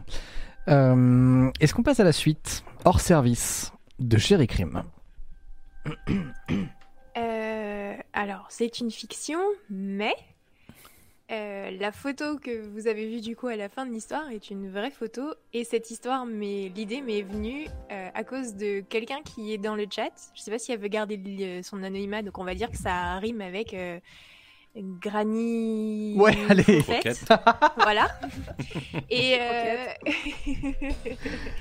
et en fait, elle avait, elle était coincée dans son ascenseur. Donc, elle a pris cette photo avant de grimper dans l'ascenseur. Et après, elle était coincée avec son paquet de savane et elle nous faisait un live tweet sur le Discord. Et donc voilà, c'est parti de. C'est très important le paquet de savane. Très. Toujours, toujours. Elle n'est pas morte de faim. Elle avait un paquet de savane. Encore une fois. Tant mieux. Euh, on félicite hein, du coup euh, la personne qui rime, on dira pas qui c'est, mais qui rime avec euh, moquette. Du coup, ouais, chaussette. moquette, bah, je sais pas. Boulette. Yannick. Yannick. Alors, beaucoup, beaucoup d'éléments réels dans cette histoire, mais, mais arrangés sous forme de fiction. C'est-à-dire que, c'est-à-dire que bon bah Joshua c'est un peu moi. C'est-à-dire que j'ai vraiment grandi dans cette maison rue de l'Abreuvoir à Meaux et j'avais vraiment ce jardin avec le voisin qui s'appelait Yannick qui était euh, qui était un bon copain. Et puis après j'ai mélangé avec plein de trucs qui sont vraiment arrivés. Il y a, il y a vraiment eu alors euh, l'oiseau c'est moi, c'est ma faute. J'ai vraiment recueilli un oiseau qui avait une aile cassée, je l'ai mis dans une boîte avec du coton et après, mon, mon père m'a emmené en vacances et j'ai oublié l'oiseau. C'est le, le soir même, il nous emmenait en vacances et j'ai fait yeah super.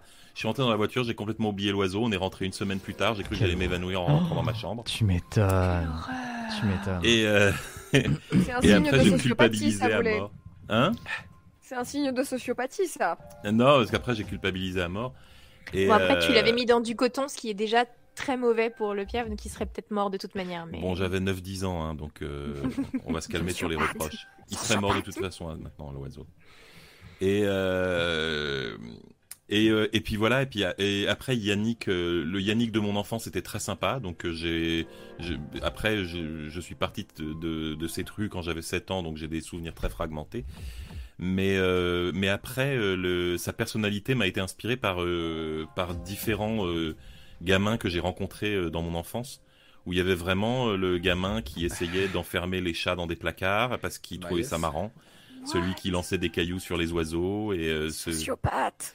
Voilà, tu sais tous les j'ai mis des éléments de beaucoup de gamins un peu psycho et et en fait j'avais un j'ai la, la, la, tache de sang c'est pareil c'était un vieux souvenir que j'avais quand j'étais gamin et euh, j'avais lu un livre d'horreur beaucoup trop tôt. C'était, euh, je devais avoir 13-14 euh, ans et j'avais lu, c'était Charlie, le, le, livre de, de Stephen King, Stephen, qui a, King. Ah. Stephen King qui a été adapté en film sous le titre de Firestarter.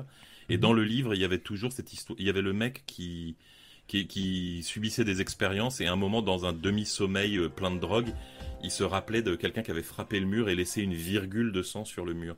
Et je sais pas pourquoi j'avais complètement oublié ce livre et c'était devenu une sorte de souvenir. Et dans mon adolescence, je me souvenais d'une main qui tapait sur un mur en laissant une virgule de sang.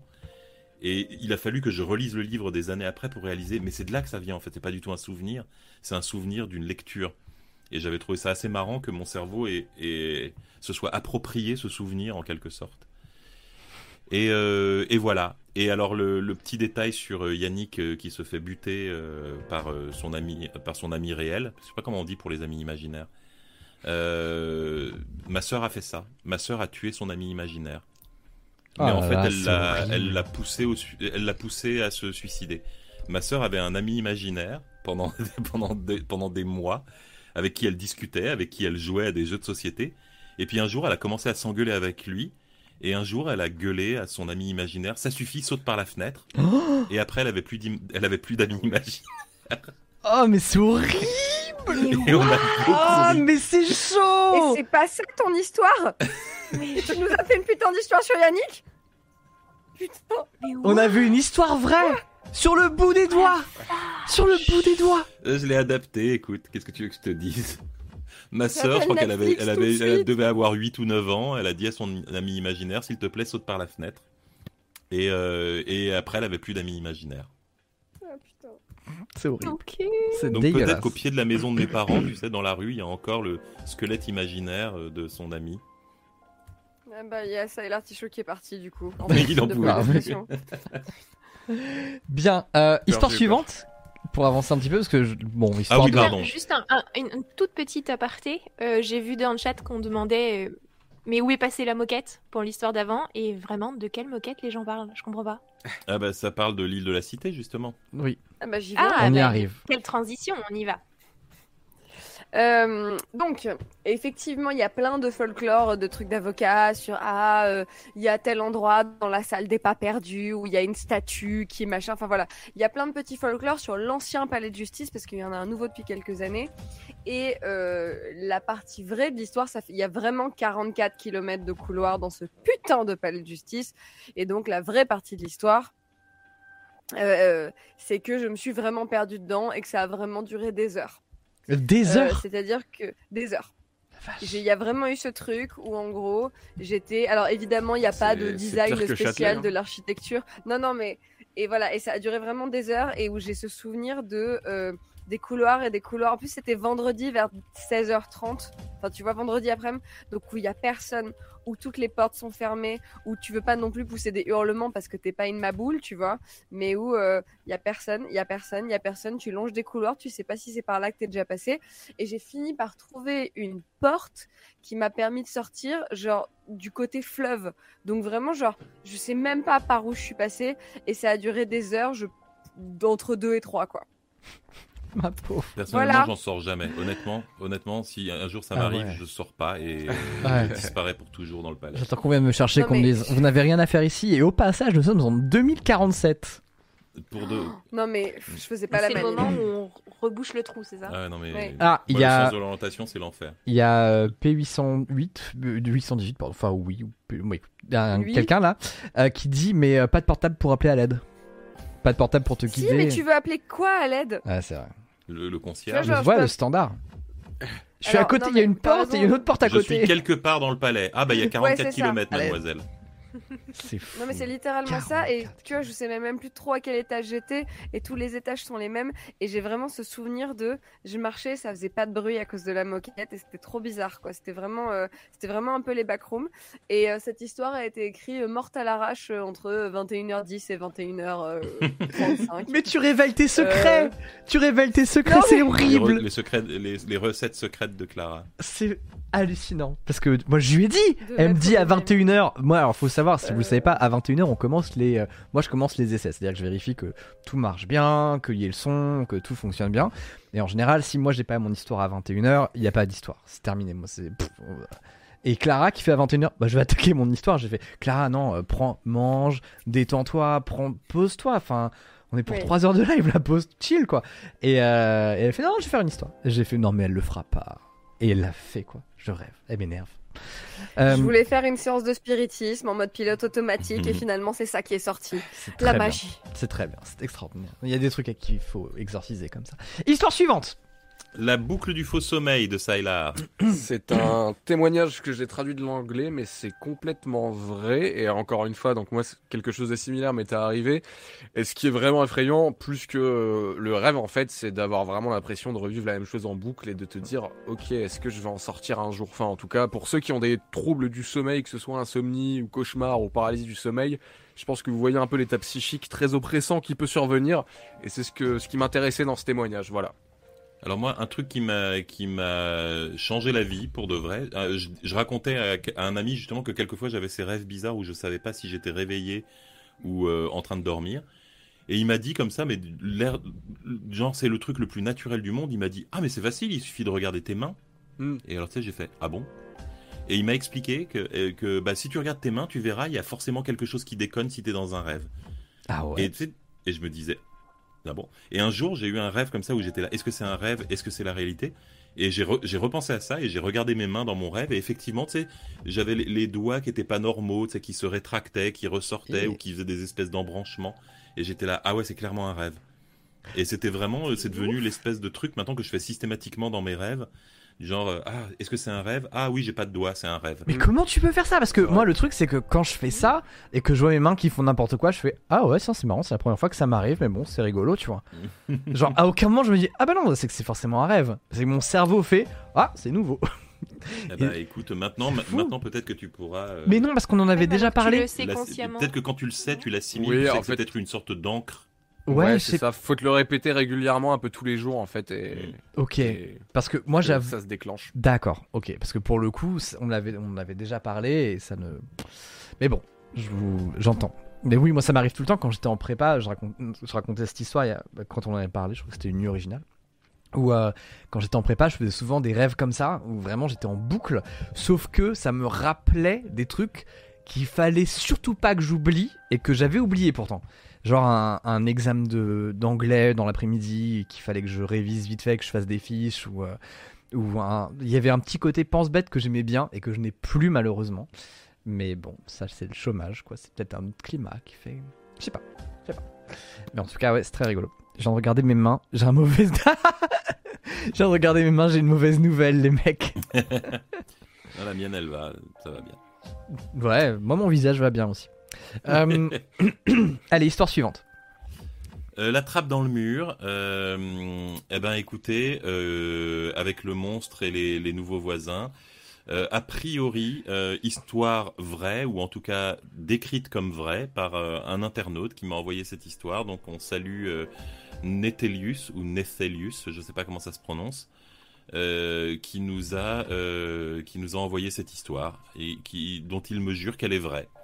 Donc euh, la sœur euh, qui prétend avoir euh, dompté un monstre et les, voisins suivants qui disent que les gamins ont vécu la même expérience. Eh ben, comme je vous disais, les témoignages, c'est on les quand ils sont présentés comme vrais, on les accepte comme vrais. Sauf quand ils sont un petit peu trop incroyables et qu'on sent la fiction derrière. Mais là, il avait l'air sincère, donc voilà. C'est un témoignage d'auditeur. C'était extraordinaire. ça, faisait, euh, ça, ça faisait écho avec euh, La Maison dans la Manche. J'ai adoré. Euh, histoire suivante. Ah bah c'est moi. Euh, C'est Erquet et Instagram. Bah, à part le dernier paragraphe et les situations qui sont des cas particuliers très précis, tout est absolument vrai. C'est bon, les, dé- les détails, les, les exemples sont un peu ah, bizarres. Enfin, bizarres. Euh, Les exemples sont un peu euh, spécifiques, un peu déformés. Mais sinon, euh, ouais, c'est terrifiant à quel point c'est vrai. Quand j'ai quitté Topito, j'ai avant j'avais souvent des mèmes parce que à Topito je regardais beaucoup de, mèmes et de bah, je faisais ma, veille pour en partager sur Topito derrière et au moment où j'ai commencé à évoquer l'idée de partir de Topito je voyais des, des trucs des messages un peu de motivation pour changer de carrière arriver en mode euh, non mais le chômage c'est pas une fatalité et tout je me mais nique en fait stop qu'est-ce que tu me fais là quoi Euh, il y a eu un moment donné où j'allais un peu moins bien, où j'ai eu plein de messages sur la dépression, mais j'ai fait, mais je n'ai parlé à personne du fait que j'allais pas bien, donc euh, calme-toi. Et, et là, par- je- il me met des messages qui m'inquiètent, genre comment faire pour investir dans l'immobilier? Euh, C'est le moment. Et vraiment, j'ai vu ça, j'ai fait, mais c'est abusé quoi. Laisse-moi juste mater des photos de chats. Et, euh, également, ce qui est un peu horrible, c'est que la première fois que je me suis rendu compte qu'il y avait un truc dans l'algorithme, c'était effectivement ce coup de des femmes euh, russes chaudes près de chez toi, sauf que je n'étais pas célibataire à l'époque. Et bah du coup tu fais genre bah sympa gars pour qui tu sympa l'algo pour qui me prend. Et du coup tu passes un peu pour un énorme charreau en cliquant enfin tu sais que euh, l'algorithme se plie à ce que tu regardes normalement. Donc voilà je Mm. me, je me dévoile devant vous un grand moment de, de confession Ben, euh, ce que je disais aussi dans l'intro, euh, c'est un, un fil Twitter que j'ai vu passer il y a pas longtemps où effectivement un, un ingénieur en sécurité informatique disait alors non, les applications n'écoutent pas vos micros, c'est une légende urbaine. Mm. Mais, euh, mais pour de vrai, en fait, on renseigne beaucoup plus de choses que l'on croit. Et il y a même eu des, des mini-scandales comme ça parce que tout à coup, euh, tout à coup, par exemple, des patients qui avaient un, par exemple, un psy ou un truc comme ça, les- le voyaient popper en suggestion d'amis dans Facebook ou des, ou des choses comme ça. Moi, je sais que mon algorithme Facebook m'avait proposé quasiment tous mes voisins, en fait, alors que je leur parlais pas, tu vois, je les connaissais pas. Et tout à coup, dans Facebook, tu voyais machin truc et tu disais, bah, pourquoi, c'est qui ça, pourquoi il me le montre? Et puis tu voyais des photos et tu disais, ah, mais c'est ma rue, en fait. Et donc, c'est des gens de l'immeuble. Ouais Donc ça, voilà, bah, drôle d'idée de vouloir me faire sympathiser avec mes voisins. Il y en a- avait très sympas, mais. tellement de données collectées que c'est euh, Mm. ouais, c'est extraordinaire bref Euh, et puis on arrive à la comptine Est-ce que tu as vraiment empoisonné des bonbons, chéri Crime? C'est une histoire vraie C'était C'est une histoire vraie. Chéri Crime s'apprête à tuer des enfants. Exactement. Passez chez moi demain. le non, goûter ça est fait offert longtemps que j'avais envie. C'est ça, le goûter est offert. Ça fait longtemps que j'avais envie d'écrire euh, un truc qui rime et donc je me suis dit que c'était l'occasion.